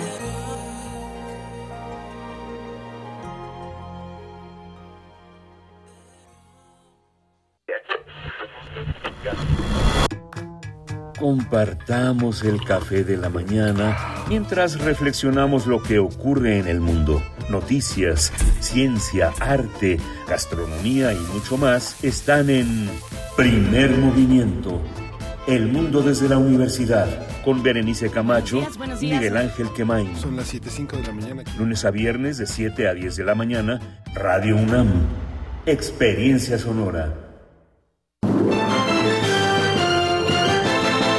Noticias, arrancó el proceso electoral 2023-2024. Nuestra corresponsal tiene toda la información. Adelante. En esta fiesta democrática en la Ciudad de México elegiremos jefatura de gobierno, diputaciones locales, alcaldías y concejalías. Y para sancionar irregularidades y proteger nuestros derechos político-electorales, Puedes confiar en el Tribunal Electoral de la Ciudad de México. Garantizando justicia en tu elección. Nomás una probadita para agarrar felicidad. Total, ¿qué puede pasar? Puede pasar mucho. El fentanilo te engancha desde la primera vez. Esclaviza tu mente y tu cuerpo. No destruyas tu vida. El fentanilo mata. No te arriesgues. No vale la pena. Si necesitas ayuda, llama a la línea de la vida 800-911-2000. Secretaría de Gobernación, Gobierno de México.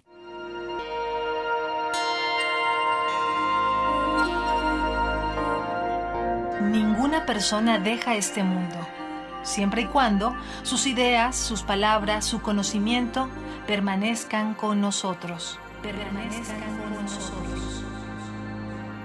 En honor al centenario de Raquel Tibol y del 70 aniversario de su llegada a México, Radio UNAM tiene el honor de retransmitir la voz de la mayor historiadora y crítica del arte mexicano. En recuerdo de Raquel. Una selección de episodios del programa Museos en el Aire. De septiembre a diciembre, martes y jueves a las 17 horas por el 96.1 de FM. Radio UNAM. Experiencia sonora.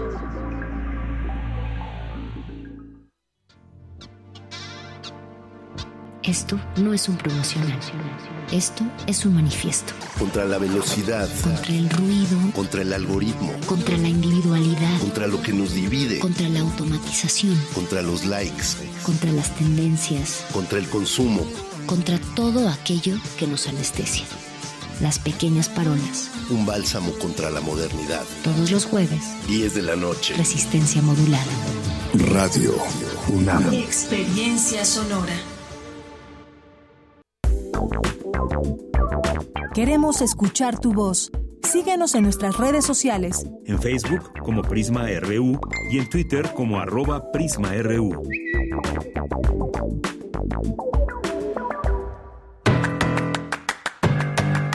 Mañana en la UNAM, ¿qué hacer? ¿Qué escuchar? ¿Y a dónde ir?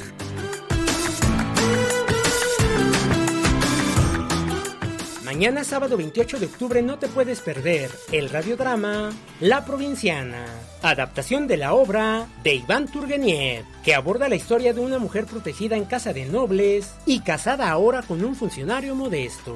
Se reencuentra por casualidad con un conde con quien tuvo un amorío en su juventud. La mujer se aprovecha astutamente de él y consigue que le dé a su marido un mejor trabajo en Petersburgo. Sintoniza mañana sábado 28 de octubre, en punto de las 20 horas el 96.1 de FM.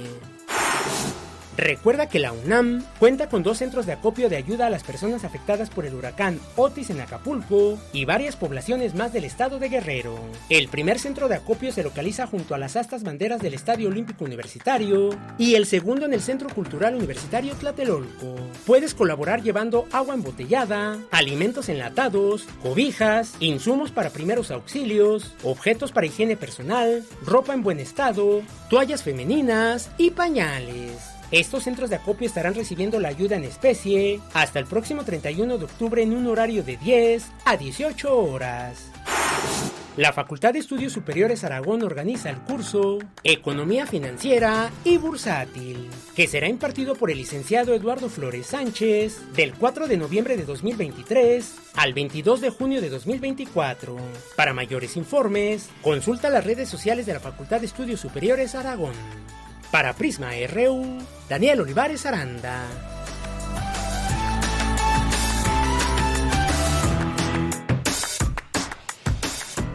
Dos de la tarde con nueve minutos. Estamos de regreso. Muchas gracias por seguir en esta señal del 96.1 de FM y en www.radio.unam.mx.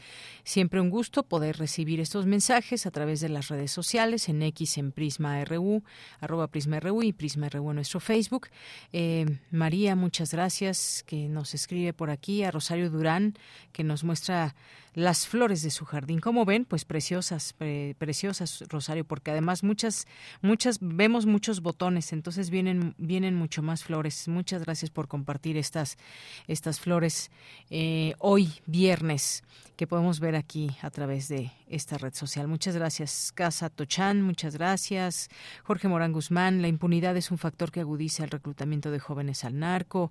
Guerrero, saludos. Rosario nos dice, vine a comprar unas flores, saludos. Bueno, pues ahí vemos esta foto que también nos da cuenta de pues de variedad de flores, arbolitos y más. Muchas gracias por compartir una foto tan tan bella, Rosario, y que te lleves las mejores a tu casa.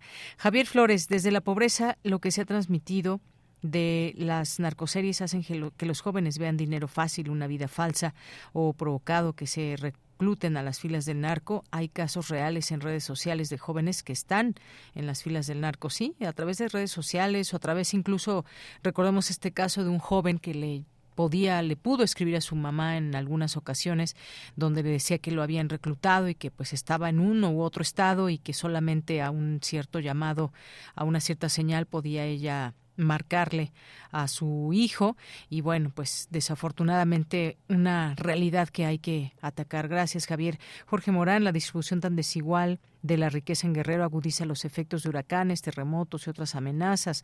Lorenzo Sánchez, considero también que la sociedad es responsable por consumir el veneno de los grupos criminales y continuar con el horror del narcotráfico, sociedad enferma, adicta. Un abrazo. Efectivamente, ¿se imaginan que nadie consumiera drogas? Bueno, pues otra cosa sería, aunque, pues bueno, también sabemos hay, que hay defensores, pero hay que saber digamos, eh, qué términos o, o, cuáles son las ventajas de una legalización y muchas otras cosas. Es que a veces hay temas tan seriamente complejos que pues tomar una postura puede ser muy difícil porque dejamos de lado otros elementos. En fin, gracias Lorenzo. Eh, César Soto, las empresas aseguradoras realizarán la evaluación de daños materiales acorde a procesos administrativos y técnicos ágiles para determinar qué coberturas aplica la indemnización o pérdida total y la negativa de pago si corresponda al siniestro. Pues sí, y que no se hagan guaje, digamos, muchas veces, muchas veces eh, resulta que la letra chiquita y no sé qué. Yo me imagino que al ser estos grandes eh, hoteles, pues todo tiene que estar de manera muy clara. Al pagar pólizas que son muy cara, muy caras, muy elevadas sus costos, pues que de igual manera, pues, pues se pueda tener ahora que se necesita ese apoyo de parte también de de las de los seguros de los hoteles que hay en zonas costeras de pues de todo el país y por supuesto del mundo. Cuando se sabe que son zonas costeras y que puede impactar algún meteoro natural algún desastre natural puede impactar pues evidentemente tiene que haber una claridad tremenda en todo esto. Así que pues bueno esperemos que todo sea con respecto a la ley y lo que se debe respetar en estos casos. Gabani también muchas gracias Gracias a Jorge, nos dice la disputa por los medios y las redes sociodigitales revoluciona, perdón, evoluciona hacia una auténtica guerra de información y sus consecuencias pueden ser críticas para todos.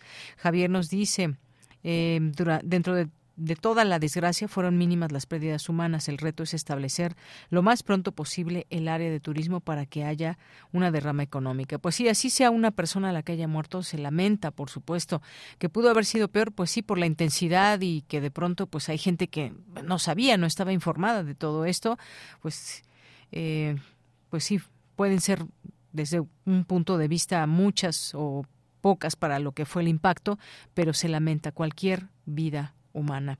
Carlos Ríos, excelente nota y síntesis del contexto económico actual de nuestro país, información objetiva, clara y fundamentada. Saludos cordiales a todos. Guerrero también, muchos saludos.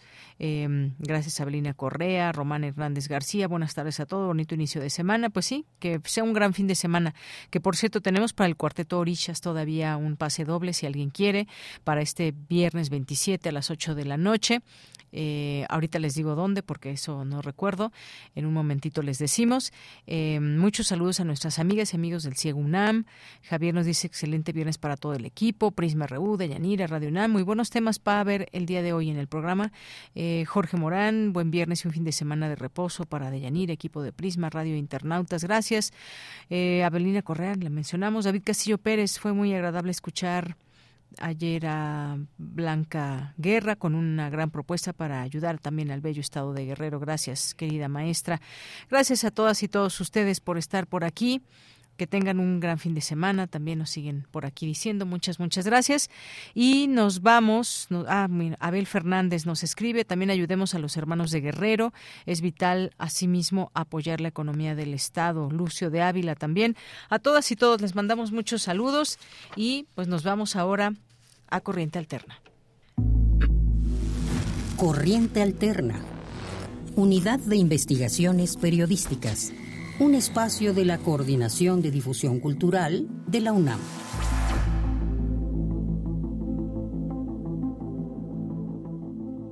Bueno, pues ya estamos aquí en esta sección de Corriente Alterna, Unidad de Investigaciones Periodísticas. Yo les decía cuando inició el programa que nos acompañaría Diana Juárez, que por cierto ya está aquí, ella es coeditora en Corriente Alterna, porque tenemos una gran noticia. Bueno, ellas y ellos nos dan esta gran noticia. Ya la quinta generación de corriente alterna. ¿Cómo estás, Diana? Muy buenas tardes. Hola, Deyanira. Buenas tardes. Muchas gracias por permitirnos compartir que ya se abrió la convocatoria de la WIP.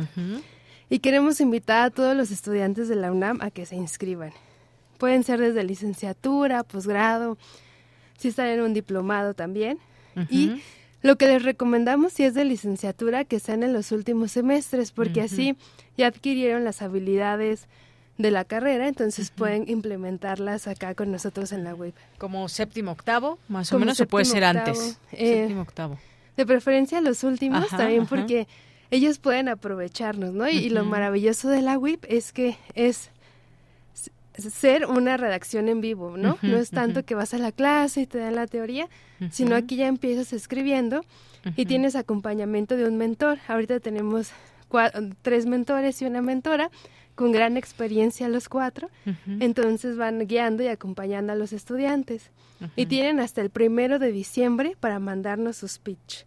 ¿Qué es un pitch? Eh, son es una propuesta de, reportaje, entonces lo que les recomendamos es que si nos están escuchando, desde ya, ya hagan un pre-reporteo, eh, ubiquen cuál es la historia que nos van a contar, tengan ciertos hallazgos, lo escriban en menos de una cuartilla que sean muy puntuales y bueno, nos manden su pitch y sus papeles, pero bueno, eso es, lo que nosotros evaluamos para que sean parte de la WIP y ya, ya arrancando o teniendo a 40 seleccionados, les damos un taller de introducción de un mes donde nosotros evaluamos quiénes de los que están eh, inscritos serán los 20 integrantes de la quinta generación. Oye, pues qué bien, porque pues esto ya implica que tengan los conocimientos, muchas veces la parte teórica, claro que también a lo largo de la escuela se hacen algunas prácticas, pero ya estar, digamos, en, en esta formalidad le abre un panorama a las personas que, que son parte de esta unidad de investigaciones periodísticas. Ahora, respecto a quienes nos están escuchando y demás, respecto a los temas, ¿qué les podemos decir? Respecto a los temas, bueno, algo muy importante es que puede ser de cualquier carrera, ¿no? O sea, ahorita tenemos una bióloga, tenemos dos biólogas, eh, han pues han querido entrar también arquitectos y sobre temas, pues bueno, serían temas que a ellos les interesen, que sean viables, porque a veces tenemos un super tema, pero alcanzar a nuestro testimonio, nuestra fuente es complicado. Entonces, temas que a ellos les interesen, puede ser eh, sociales, de violencia, o incluso a veces Emiliano, que es nuestro titular, nos invita a ver qué está pasando en nuestra colonia, ¿no? ¿Qué está pasando, no sé, con la señora de al lado? Eh, qué estaba pasando en la escuela de enfrente, ¿no? Por ejemplo, eh, si no es la escuela en que estuvimos, qué pasó en el sismo, no sé, como ciertos temas y acontecimientos que hayan sucedido o también eh, salir a reportear, ¿no? Ir a ver a la calle qué está sucediendo, no sé, entrevistar a las personas en situación de calle, si es posible. Los hay una infinidad de temas, incluso uno de los temas eh, más divertidos que tuvimos fue investigar cuando las personas solicitaban información a través de la plataforma de transparencia sobre ovnis, ¿no? Entonces, eh, cualquiera de esos temas puede ser parte. Lo importante es que sea viable, que ellos ya tengan los contactos, que tengan un pre-reporteo y sobre todo que también revisen qué se ha publicado y qué nuevo nos van a contar, ¿no? Entonces, creo que eso es como una mini investigación, pero ya desde el periodismo. Claro que hay que, que buscarle esa parte noticiosa, que puede ser, como decías, de cualquier tema, porque pues a veces la nota está donde menos lo esperamos o donde no la vemos así en lo cotidiano, pero ahí está. Y hay muchos temas aquí, digo, como muestra todo lo que está publicado ahí en su página de Corriente Alterna o incluso ver cómo trabaja un grupo que a su vez está generando trabajo con un grupo de personas vulnerables, que nos muestren esas realidades que a veces no conocemos, pero que han abierto todas estas posibilidades, me o parece. de música, ¿no? Sí, exacto. conocer, no sé, al rockero de la banda o si están haciendo algo de arte, porque algo por lo que se ha distinguido la WIP es promover el periodismo narrativo y sobre todo con esta visión cultural, ¿no? Entonces, también mirar... Eh, pues estas narrativas, ¿no? Diferentes de la que vemos en la prensa, como hemos llamado acá hegemónica, ¿no? Otras historias que convergen a, o interesan a otras audiencias, pero desde la mirada de los estudiantes, pues que no desdeñen lo que ellos están viendo, ¿no? Porque tenemos una bióloga y decía que cómo sus temas iban a convertirse en reportaje y pues es muy importante la visión especializada de los estudiantes. Muy bien. Bueno, pues vamos a escuchar ese trabajo que nos han preparado y regreso contigo, Diana.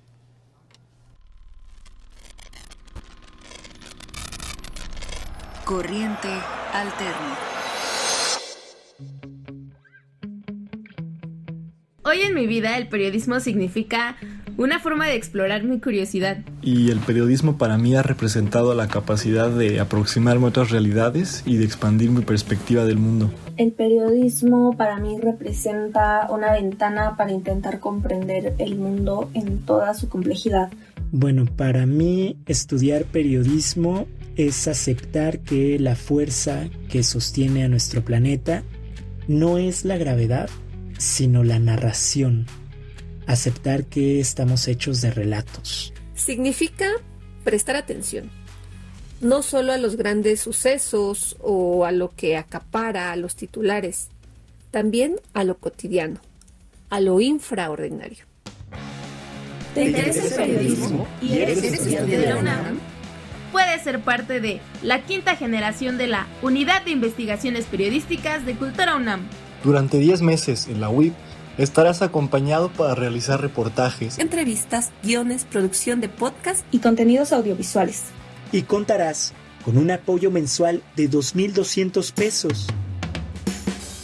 Entré a la UIP porque moría de ganas de salir del salón de clases y conocer más de cerca lo que leía. Yo entré porque quería explorar los mundos de la comunidad sorda de la mano de expertos. Quería adquirir herramientas profesionales y lo hice. Mi motivación para unirme a la UIP se basó en mi profundo aprecio por el poder del periodismo como medio para alcanzar a las personas y democratizar la información. Entré porque entré porque me pareció una gran oportunidad para aprender y al mismo tiempo ejercer como periodista. Pasar de las ideas en el tintero a la publicación con profesionalismo. Yo entré a Corriente Alterna porque leí su reportaje sobre ovnis y escuché su podcast de ciencia ficción con Andrea Chapela y pensé de aquí soy, porque no eran temas convencionales. Los requisitos para postularte son ser estudiante de licenciatura o posgrado de cualquier programa de la UNAM con número de cuenta vigente. Enviar una carta de motivos de máximo 300 palabras. Y dos propuestas de reportaje de 150 palabras cada una. Cuida de no pasarte de esta extensión, por favor. Enviar un archivo con datos generales, comprobante de inscripción vigente. Y tu credencial de estudiante vigente o identificación oficial vigente. Descubrí la importancia de la ética en el periodismo. También descubrí temas inusuales, peculiares a menudo y siempre fascinantes que me atraparon por completo. Siendo yo científica, hablé de especismo, de impresionismo y hasta hice solicitudes de información. En la WIP encontré un grupo de periodistas dedicados y talentosos que me alentaron a ser un mejor chismoso. Mm, para entrar a la WIP me motivó mi curiosidad y estando dentro encontré amigos que ahora guardo en mi corazón. Principalmente herramientas de investigación, pero también acompañamiento en cada uno de los trabajos, desde el planteamiento del pitch hasta la salida de reportajes en la web, podcast, radio o video para redes sociales. En Corriente Alterna encontré el desafío de escribir, la oportunidad de publicar y ser editado, descubrí el especismo la violencia laboral, los tatuajes y buenísimos libros. Tienes hasta el primero de diciembre de 2023 para enviar tu postulación al correo wip.cultura.unam.mx wip.cultura.unam.mx Mi consejo si es que estás dudando en postular o no es hazlo. Mírame, soy bióloga y jamás pensé ser periodista. Ahora soy las dos cosas. Qué loco, ¿no? Y bueno, mi consejo a quienes están pensando en postularse es que no dejen que la pena le gane a su curiosidad. Primero, estar convencidos de que quieren dedicarse 10 meses a hacer periodismo, porque requiere de esfuerzo y constancia. Este programa es todo menos convencional y cada mentor tiene un estilo único. Por lo tanto, es fundamental estar dispuesto a aprender y desaprender constantemente, así como a desafiar la zona de confort. Recomiendo que sus propuestas de reportaje sean dos pitch viables, concisos, entretenidos y con un poquito de suspenso. Consulta todos los requisitos en la convocatoria para ser parte de la quinta generación de la WIP. Unidad de Investigaciones Periodísticas de Cultura Corriente Alterna.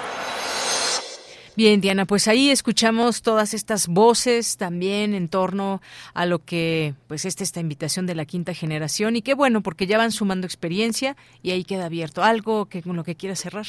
No, pues que se animen, que no se limiten, como dicen los compañeros y compañeras en la cápsula. Si tienen esta espinita de ser periodistas, inténtenlo. Eh, manden sus historias, si conocen a alguien de la generación, pídanle consejos y bueno, no no, no hagan esta acción, ¿no? O sea, se le van a aprender muchísimo, si es mucho compromiso, pero les va a encantar ver su nombre en la página de Corriente Alterna, en las redes sociales. Entonces, bueno, la convocatoria está abierta hasta el primero de diciembre. Muy bien, una gran experiencia que se van a llevar, no lo duden. Y bueno, pues muchas gracias, Diana, por venir. Muchas gracias de ella por la invitación. Y bueno, pues nos vamos, nos vamos ahora con la siguiente información. Ofrece la UNAM al Estunam aumento salarial de 4%. Cristina Godínez con la información. Hola, ¿qué tal, Deyanira? Un saludo para ti y para el auditorio de Prisma RU. En la reunión efectuada en la Dirección de Relaciones Laborales, el secretario administrativo, Luis Agustín Álvarez y Casa, acompañado por el abogado general de la UNAM, Hugo Concha Cantú, entregó el ofrecimiento al Comité Ejecutivo del Estunam. La universidad ha hecho el mayor esfuerzo posible para conseguir de parte de las autoridades federales eh, la mejor oferta en las condiciones del país, sobre todo eh, tomando en consideración que ha habido una disminución significativa en los niveles de inflación. El año pasado se cerró con una inflación del 6.8% y este año la previsión es que se cierre con una inflación del 4%. La oferta, como mencioné, de, aumento, la oferta universitaria es del 4% y incluye adicionalmente una medida salarial que es una medida eh, similar a la que le presentamos al, sindicato el año pasado, una medida de compensación salarial que es un eh, incremento propuesto con distintos niveles de incidencia según sea el nivel de ingreso de los trabajadores. Carlos Hugo Morales Morales dijo que analizarán la propuesta. Recibimos de parte del secretario administrativo la propuesta la vamos a analizar, la vamos a ponderar en nuestras instancias y estarán ustedes al llamado de la ponderación que haga nuestro Consejo General de Huelga en relación a la propuesta que ustedes nos están entregando en este momento. Nos estaremos convocando a partir de la decisión de los trabajadores en próximos días. Ambas partes externaron su disposición para continuar con el diálogo abierto y respetuoso, así como su determinación de llegar a un acuerdo satisfactorio. De Yanira, este es mi reporte. Buenas tardes. Gracias, Cristina. Vámonos ahora con Radio Francia Internacional. Relatamos al mundo. Relatamos al mundo.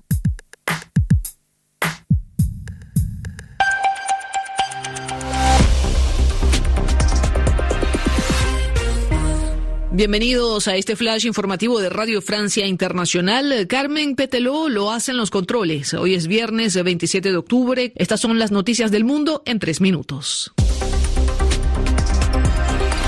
Andreina Flores. Los equipos médicos de la Cruz Roja entraron hoy por primera vez a la franja de Gaza desde el inicio del conflicto entre Israel y Hamas. Los familiares de rehenes israelíes en manos de Hamas piden que se permita a la Cruz Roja acceder a ellos para verificar su estado de salud y para suministrarles medicinas. La Agencia de Naciones Unidas para los Refugiados Palestinos ha lanzado una nueva alerta. Muchos más morirán pronto en Gaza a causa de las condiciones caóticas de la zona. El comisionado general de la agencia, Philip Lazzarini. En este mismo momento, la gente de Gaza está muriendo. No solo mueren por las bombas y los enfrentamientos, pronto morirán muchos más por las consecuencias del asedio impuesto a la franja de Gaza. Los servicios básicos se están desmoronando, las medicinas se están agotando, los alimentos y el agua se están acabando, las calles rebosan de aguas negras, Gaza está al borde de un peligro sanitario masivo y el riesgo de enfermedades se está disparando. El presidente de Francia, Emmanuel Macron, pidió una tregua humanitaria en la franja de Gaza para ayudar a la población civil, aunque agregó que la Unión Europea reconoce plenamente el derecho y la voluntad legítima de luchar contra el terrorismo. Macron se expresó en Bruselas al terminar la cumbre de mandatarios de la Unión Europea, que acordó pedir corredores humanitarios y pausas en el conflicto Israel-Hamas. En España, el defensor del pueblo presentó hoy ante el Congreso un extenso informe sobre los casos de pederastia en la Iglesia Católica, más de 800 páginas que buscan obtener reparación para los menores de edad que sufrieron abusos sexuales durante décadas. El informe propone un fondo de compensación para las víctimas y denuncia el silencio de quienes pudieron hacer más para evitar estos delitos. En El Salvador, el mandatario Nayib Bukele inscribió su candidatura para los comicios presidenciales del 2024. Millennial de 42 años, Bukele, muy hábil en las redes sociales, es el presidente más popular de América Latina con el respaldo del 90% de los salvadoreños, pero su candidatura a la reelección se considera es inconstitucional. Reina el caos en Río de Janeiro, Brasil, donde las milicias parapoliciales han tomado los barrios populares del oeste de la ciudad, incendiando al menos 35 cinco autobuses y un tren, y esto en respuesta a una operación policial. Con esto ponemos punto final a este flash de Radio Francia Internacional. Queremos escuchar tu voz. Síguenos en nuestras redes sociales. En Facebook como Prisma RU y en Twitter como arroba PrismaRU. Dos de la tarde con 32 minutos. Quiero dar la bienvenida a Sandra Monroy. Ella es fotógrafa, y es comunicóloga y va a presentar su libro del cual ya tuvimos eh, aquí el gusto de presentar y de platicar con ella. Su libro Jódete Cáncer. Sandra, ¿cómo estás? Muy buenas tardes. ¿Cómo estás, Deyanira? Buenas tardes a todos. Pues aquí con mucho gusto de escucharte. Fíjate, este mes de sensibilización del cáncer de mama y bueno, pues tú has estado muy activa eh, pues en todo este tiempo, eh, no solamente en la, en la eh, pues que nos das oportunidad de, de, conocer tu libro en esta promoción, sino también sumándote a muchos esfuerzos y causas con muchas mujeres que han pasado por un proceso de cáncer. Claro, y sobre todo es llamado para quien no ha pasado o aún no sabe qué pasará, eh, estar informados, más allá de esta campaña del famoso Octubre Rosa, que lo hemos repetido hasta el cansancio. El cáncer no tiene absolutamente nada de rosa, es un mes donde hay muchísimo marketing y lo que nos hemos dado cuenta otras sobrevivientes o pacientes oncológicas o mujeres que siguen viviendo con el cáncer es que la información se queda a medias información se queda en una superficie en donde tocarse no es suficiente, en donde se cree que a partir de los 40 años tú puedes ser alguien que desarrolle cáncer, no es así, también puede ser antes. Se cree que también es una enfermedad genética, por supuesto que lo es, pero solo el 10% de los casos es genética. El 90% no es, o sea, no es necesario que tengas una mujer en tu familia para que tú seas una persona que desarrolle cáncer. Tampoco es una enfermedad única de las mujeres. Cierto es que sí lo somos en la mayoría, o sea, habrá un hombre por 100 mujeres, pero también es una es un tema que nos invita a todos a dialogar. Es una, un tema sí muy oscuro porque la concepción que tenemos de cáncer es muy, muy, muy triste, muy decadente, muy oscura, pero también lo hemos repetido hasta el cansancio y es una de las cosas constantes en el libro, ¿no? La única manera de iluminar este camino es hablándolo. Necesitamos hablarlo. Claro, una historia que tú nos cuentas en lo particular, todo lo que viviste desde un diagnóstico hasta todo lo que realizaste después. Y hoy justamente que pues nos hablas de esta invitación a dialogar, pues hoy es un buen momento porque tienes la presentación de este libro. Danos los pormenores para invitar al público, Sandra. Sí, los esperamos con muchísimo gusto, eh, que este octubre sea el pretexto, pero que esto se siga hablando los 365 días del año. Es una presentación del libro Jódete Cáncer en la Gandhi de Miguel Ángel de Quevedo a las 7 de la noche. Lleguen unos minutos antes para que puedan sentarse, el cupo es limitado, pero les aseguramos que va a ser al menos una hora de muchísima reflexión Sí, el cáncer, que es eh, uno de los pretextos para hablar de vida y de conciencia, pero también creo que para hablar de, de responsabilidad personal y de responsabilidad de un sistema, responsabilidad también de, de las instituciones de salud, y son cosas que nunca nos gustan hablar, pero creo que se vuelve más amable cuando lo hacemos en conjunto. Así es. Bueno, pues dejamos esta invitación. Como bien dices, lleguen un poco temprano, adquieran su libro, conozcan esta historia, involúcrense en el tema. Como bien decías, Sandra, eh, pues potencialmente pues hay muchas mujeres, muchas personas que puedan pasar por una situación de un diagnóstico y creo que compartir también es algo muy importante en estos días, en estos momentos, en esto, eh, eh, pues cuando a una persona le dan la noticia, de pronto puede sentir que el mundo se viene abajo, pero también hay que acercar salidas y acercarse a personas y a textos que nos puedan ayudar y dar acompañamiento. Pues muchas gracias, Sandra. Un placer, Deyanira. Me da muchísimo gusto escucharte y gracias por el espacio. Siempre es importante que esto eh, trascienda, ¿no? Que vaya a otros públicos y que hablemos sí del cáncer, pero todo también lo que rodea este mundo que a veces no lo imaginamos y suele ser muy violento también. Así es. Sandra, te mando un abrazo. Muchas gracias. Igualmente, hasta luego. Bonita tarde. hasta luego. Muy buenas tardes. Sandra Monroy, fotógrafa, comunicóloga, escribió este libro, Jódete Cáncer. Les dejamos ahí esta invitación. Continuamos. Colaboradores RU. Análisis. Con Javier Contreras.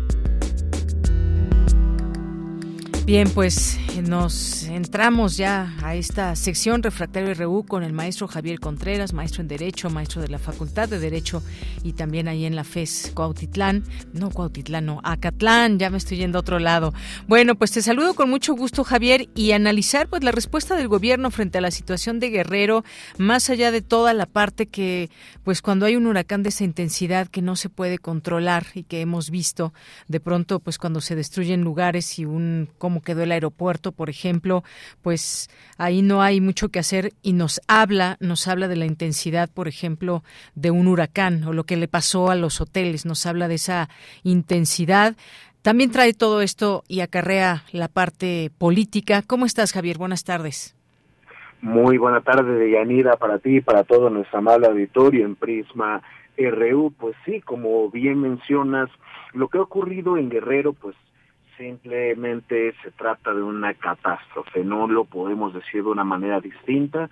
Eh, lo primero que se tiene que pensar es eh, evitar la mezquindad política y con esto sería pensar en un llamado para cualquiera de las fuerzas políticas, tanto desde el oficialismo como desde la oposición, a dejarse de marrullerías y de torpezas para que se pueda la gente concentrar en brindar apoyo a nuestros eh, compañeros, a nuestros amigos familiares, eh, a nuestros connacionales allá en Guerrero. Más allá de este llamado, pues tendríamos que pensar también en las condiciones reales en cómo el gobierno federal y el propio gobierno local está enfrentando esta problemática. Una de las grandes críticas que se pueden encontrar de momento y que también es importante refrendar es la aparente ausencia de la gobernadora Salgado en este momento. Pensar que en las primeras horas del desastre no se pudo haber tenido ningún tipo de comunicación o que no se encontrara siquiera en el Estado, pues no puede responder sino un tema de irresponsabilidad política sabiendo que ya iba a entrar una tormenta tropical y sabiendo con datos de las agencias meteorológicas, tanto la nacional como la de Estados Unidos, que el meteoro se estaba convirtiendo ya en una tormenta importante, no había motivo o razón alguna para que el gobierno local no estuviera presente y preparando todo para poder recibir la tormenta. Eso por una parte. A lo que refiere al gobierno federal, me pareció una forma eh, un tanto indolente que a la mañana siguiente de que ocurrieran los desastres, de lo que se hablara en la conferencia matutina y en los modelos, en los medios de comunicación oficial, fuera de la popularidad del presidente López Obrador. Esto es cuando menos ridículo, por no decir ofensivo. Y en un tercer punto, creo que la respuesta de las autoridades, en el caso federales, como siempre ha sido pertinente, prudente y eficaz, pensando sobre todo en el ya famoso plan desde nuestra infancia, el DN3 y el DNX, que va acerca de estas catástrofes naturales que llegan a sufrir las personas en nuestro país. Más allá de hacer leña con árboles caídos o pensar que si el presidente debe haber ido o no dentro de su camioneta o en una camioneta militar a ver o a recorrer los estragos allá en el puerto de Acapulco, lo que debiéramos estar pensando es cuáles van a ser las formas en las que se va a hacer frente ahora al proceso de reconstrucción y pues pudiéramos pensar en cómo evitar una catástrofe así más adelante, pero eso sí sería altamente imprevisible. No obstante, lo que sí valdría la pena pensar es la técnica administrativa y el tema fiscal, las disponibilidades presupuestales. Cuando apenas ocurría el problema, se hacían estos cuestionamientos al subsecretario de egresos de la Federación, a Llorio, y justamente se mencionaba que sí habían recursos como el Fonden, pero que este Fonden, que antes era un fideicomiso, pues ya no existía como Fonden, sino como una especie de programa centralizado que, ojo, no deja de ser algo que depende entera y discrecionalmente del gobierno federal.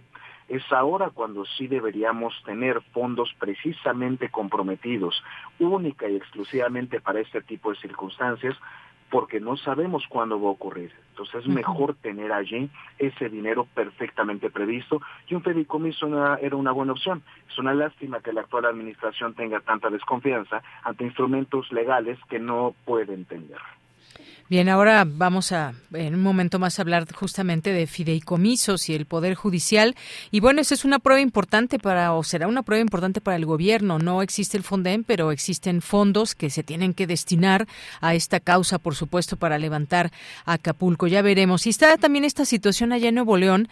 Eh, eh, la candidatura presidencial de Movimiento Ciudadano, pero sobre todo me parece que se ha criticado mucho pues a Samuel García que pues deja seis meses la gubernatura sin más ni menos eh, pues tratando de llegar primero una candidatura para postularse como a la presidencia de la República, que pues bueno, en este momento sería muy difícil o es muy difícil ver eh, que pueda tener opciones de ganar. Sin embargo, pues parecería em, pues dos años apenas, ¿cómo, ¿cómo decirlo, Javier? Dos años apenas y se va del gobierno con licencia de seis meses que le acaban de aprobar y además no le gusta quién puede quedar. A ver, cuéntanos de esto. Bueno, para irresponsabilidades políticas tenemos colores, partidos y en cualquier región del país. Para el caso concreto de Nuevo León y del gobernador Samuel García, antes senador de la República, pues eh, lo primero que se tiene presente es que le echan en cara dentro de los medios de comunicación locales y por supuesto las otras fuerzas políticas que él pasó media campaña asegurando que no iba a dejar la gobernatura para buscar la grande, la famosa grande. Y esto pues terminó por ocurrir pidiendo esta licencia de seis meses, como si recordaremos hace seis años, lo había pedido el entonces gobernador también Jaime Rodríguez el Bronco. Eh, es importante entender que por el calendario electoral, pues siempre que un gobernador o gobernadora de Nuevo León quisiera competir la elección presidencial, pues será porque apenas acaba de tomar protesta, en este caso dos años, poquito menos de tres años, y eso pues no lo podremos cambiar a menos que cambien los calendarios electorales locales de Nuevo León, porque es tocada difícil eh, que cambie el calendario federal electoral. Pero más allá de esas circunstancias de la vida política, sí valdría la pena que observásemos mucho la falta de compromiso de nuestros políticos actuales en tanto mantener promesas de campaña que hicieron abiertamente durante esos tiempos electorales locales y por otra parte pensar que al propio Samuel García se le está yendo de las manos su proceso, no le podemos llamar sucesorio, pero sí de la persona que estaría ocupando en su lugar esta eh, gubernatura. Hay que recordar algo, los cargos de elección popular son irrenunciables. Cuando la gente se va a competir teniendo ya un cargo, no es que renuncie a ese primer cargo, sino que tienen la famosa licencia, es decir, ausentarse de sus funciones durante una temporada para dedicarse a ese panorama abiertamente electoral. Una vez que se consume su derrota, porque se va a consumar, tendría que volver a la silla de la gobernatura de Nuevo León y concluir su encargo. No obstante, una de las problemáticas que ahora están ocurriendo es que pareciera que el titular del Poder Judicial del Estado de Nuevo León estaría rindiendo protesta como gobernador interino del Estado y en su caso tendría que ser también el secretario de Gobierno que estaría dejando Samuel García. Tenemos aquí una problemática donde el propio todavía gobernador, este ya exgobernador, dependiendo de la temporalidad, eh, estaría reclamando una suerte de concentración de poderes cuasi monárquicas, al menos en sus palabras, después de su salida de la silla de la gobernación es una situación compleja la de Nuevo León, pero no deja de ser en todo caso un tema de responsabilidad política y por parte de otros dentro de los otros poderes como de una ambición desmedida. Bien, oye, tenemos, yo sé que es muy poco, pero tenemos en un minuto, pues este diálogo entre poderes y la desaparición de fideicomisos del Poder Judicial que ha dado mucho de qué hablar, de analizar y demás. ¿Cuál es tu punto de vista, tu análisis? De manera telegráfica, puesto que este es un tema que ya hemos tratado en este espacio. Eh, hablar de estos fideicomisos es hablar también de las contribuciones de las y los trabajadores en el Poder Judicial. Debiera tomarse con más cuidado la desaparición de ellos y si bien ya se ha consumado en la forma eh, legal, se me hace de muy mal gusto que el Senado de la República no haya optado por recibir a la presidenta de la Suprema Corte y del Consejo de la Judicatura para dialogar en torno de la desaparición o no de estos fideicomisos. Se precian algunos de ser siempre abiertos al diálogo y me parece un mal comentario por parte del presidente diciendo, bueno, el diálogo entre ambos poderes hubiera sido una falta de respeto de la eh, presidenta de la Corte, Norma Piña, para con el presidente del Senado, Eduardo Ramírez. Yo no veo la falta de respeto, veo yo un tema de correlación de poderes, de equilibrios, y pues entonces pareciera que nos hace falta leer un poco más de teoría política y de filosofía política para recordar que en una democracia la división de poderes no es solamente eh, deseable, sino que es absolutamente necesaria. Muy bien. Pues Javier Contreras, como siempre, un gusto poder saludarte, escucharte, escuchar aquí tus análisis sobre temas importantes que hay en nuestro contexto actual. Muchas gracias. Muchísimas gracias, Deyanira, y para todo nuestro amable auditorio, cuídense mucho, que tengan un estupendo fin de semana. Igualmente tú, un abrazo y hasta pronto. Bien, pues nos vamos ahora con Melomanía y Dulce Wet. Melomanía RU con Dulce Wet.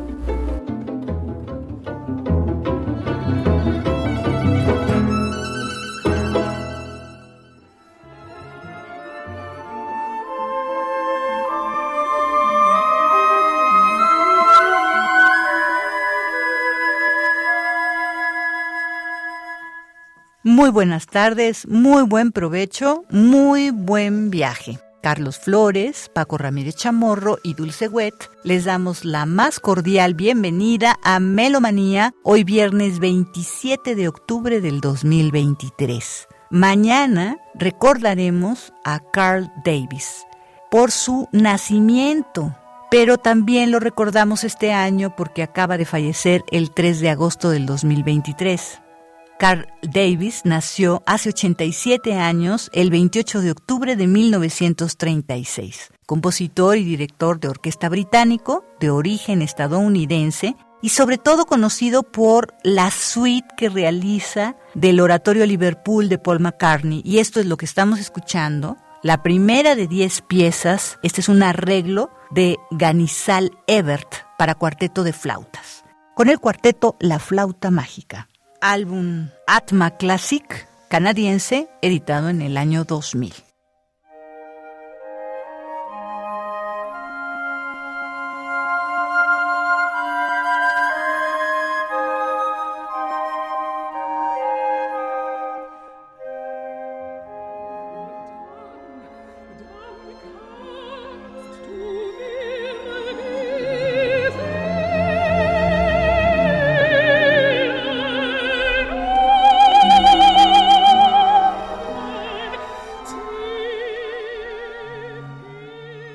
Iván López Reynoso nos invita al sexto concierto de la tercera temporada 2023 de la UFUNAM, Foco Viena 1900. Amigas, amigos, tengo el gran placer de saludarlos de nuevo. Yo soy Iván López Reynoso, director huésped de la Orquesta Filarmónica de la UNAM para su sexto programa de la tercera temporada 2023, que reúne a dos compositores fundamentales para el inicio de lo que será el modernismo o el siglo XX. Gustav Mahler y Alban Berg, dos pilares de la composición que en la transformación del lenguaje neorromántico o postromántico encontraron el inicio de lo que será la atonalidad, el serialismo. Dos compositores con dos obras muy contrastantes que sin embargo se acercan un poco más a la dulzura, a la emotividad, al lirismo, que al modernismo como tal. Son dos obras oasis en su escritura me refiero a las siete canciones tempranas de Alban Berg y a la Sinfonía número 4 en Sol Mayor de Gustav Mahler. Partituras que hablan desde un punto de vista más melancólico, más nostálgico, desde luego en contacto siempre con la emotividad y particularmente en el punto de vista de Mahler de la transparencia, de lo lúdico, de la nostalgia y desde luego la espiritualidad fundamental en toda su obra. Contaremos con la interpretación de la maestra Sara María Zun, experta en el repertorio del siglo XX, una fantástica soprano que nos acompañará tanto en las siete canciones tempranas de Alban Berg como en la Sinfonía número 4 de Gustav Mahler. Su sinfonía tal vez más transparente, más corta, la orquestación menos densa, pero no por ello una sinfonía menos hermosa. Es un gran homenaje incluso a Mozart, a Haydn, es una sinfonía muy clásica, pero esos movimientos 3 y 4 de una profunda emotividad. Acompáñenos, no se lo pierdan, este sábado 28 de octubre a las 8 de la noche y el domingo 29 de octubre a las 12 del día. Los esperamos con la UFUNAM en la sala Nezahualcóyotl.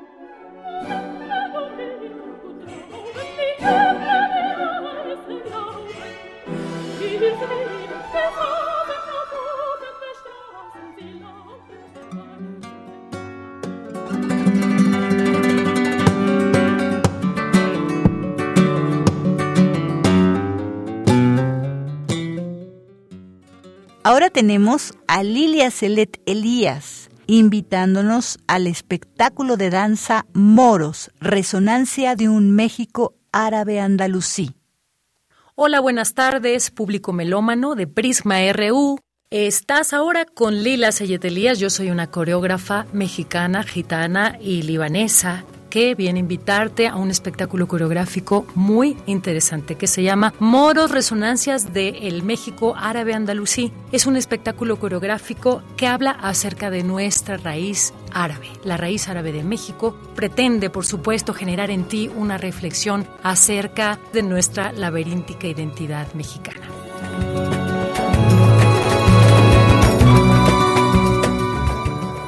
Esto que estás escuchando ahora es algo de lo que verás bailado en este espectáculo Moro Resonancias de un México Árabe Andalusí, que se presentará en el CENART, en el Teatro Flores Canelo, sábado y domingo despuesito de muertos, es decir, 4 y 5 de noviembre en el CENART te invitamos, te vas a enterar de esta urdimbre cultural que nos compone a nosotros los mexicanos. De repente hemos visto en cualquier procesión de la Iglesia Católica estos moritos que bailan alegremente con sus máscaras, con sus capas, y los mexicanos todavía no tenemos noción de parte de nuestra cultura, de parte de nuestra historia. Sabemos que nuestra madre patria es España, pero nunca hemos preguntado quién es nuestro padre, y bueno, es momento de reconocer más en esta situación que nos atañe ahora a todo el mundo en Medio Oriente, pues el padre de México es el pueblo árabe y hay que conocer porque tenemos un tesoro súper interesante que aún no hemos cobrado.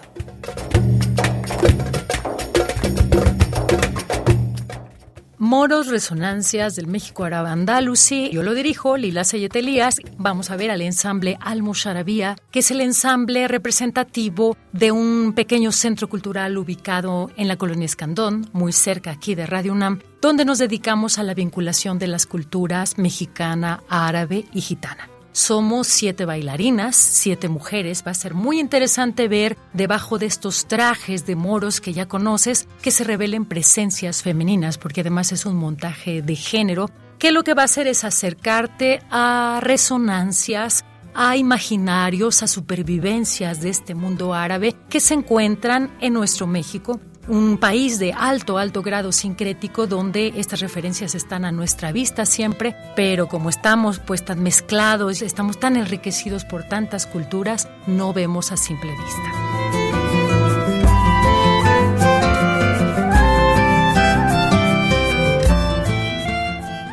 El espectáculo Moros, Resonancias de un México y tiene como lenguaje coreográfico la danza morisca. La danza morisca es este sistema coreográfico que une las dos afluentes, digamos, el mestizaje previo al español indígena. La danza morisca es flamenco árabe, no es un pasito flamenco y otro árabe, sino un sistema de energía que une y que busca estas resonancias en todo el cuerpo.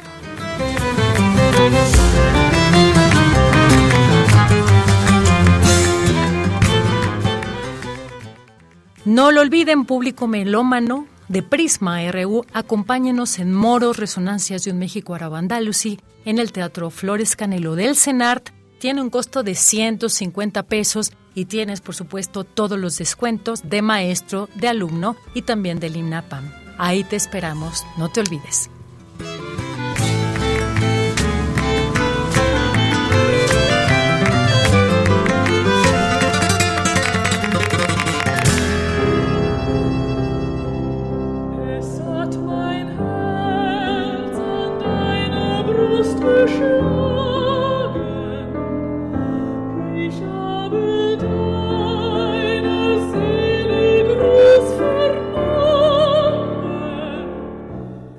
Próximo 30 de octubre, el lunes próximo, se cumplen 140 años sin Robert Volkan, compositor alemán romántico del siglo XIX, que no es tan conocido como algunos de sus contemporáneos.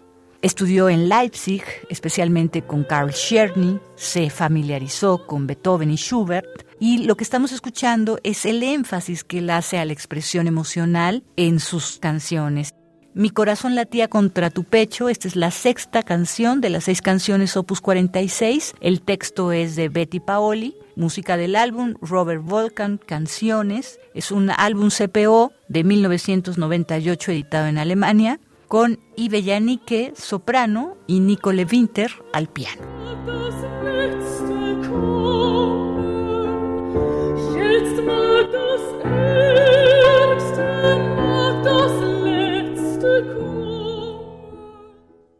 Y hasta aquí Melomanía de hoy viernes 27 de octubre del 2023. Carlos Flores, Paco Ramírez Chamorro y Dulce Wet agradecemos enormemente su atención y sintonía y los invitamos a acercarse a la música y al baile. Muy buen fin de semana, hasta la próxima.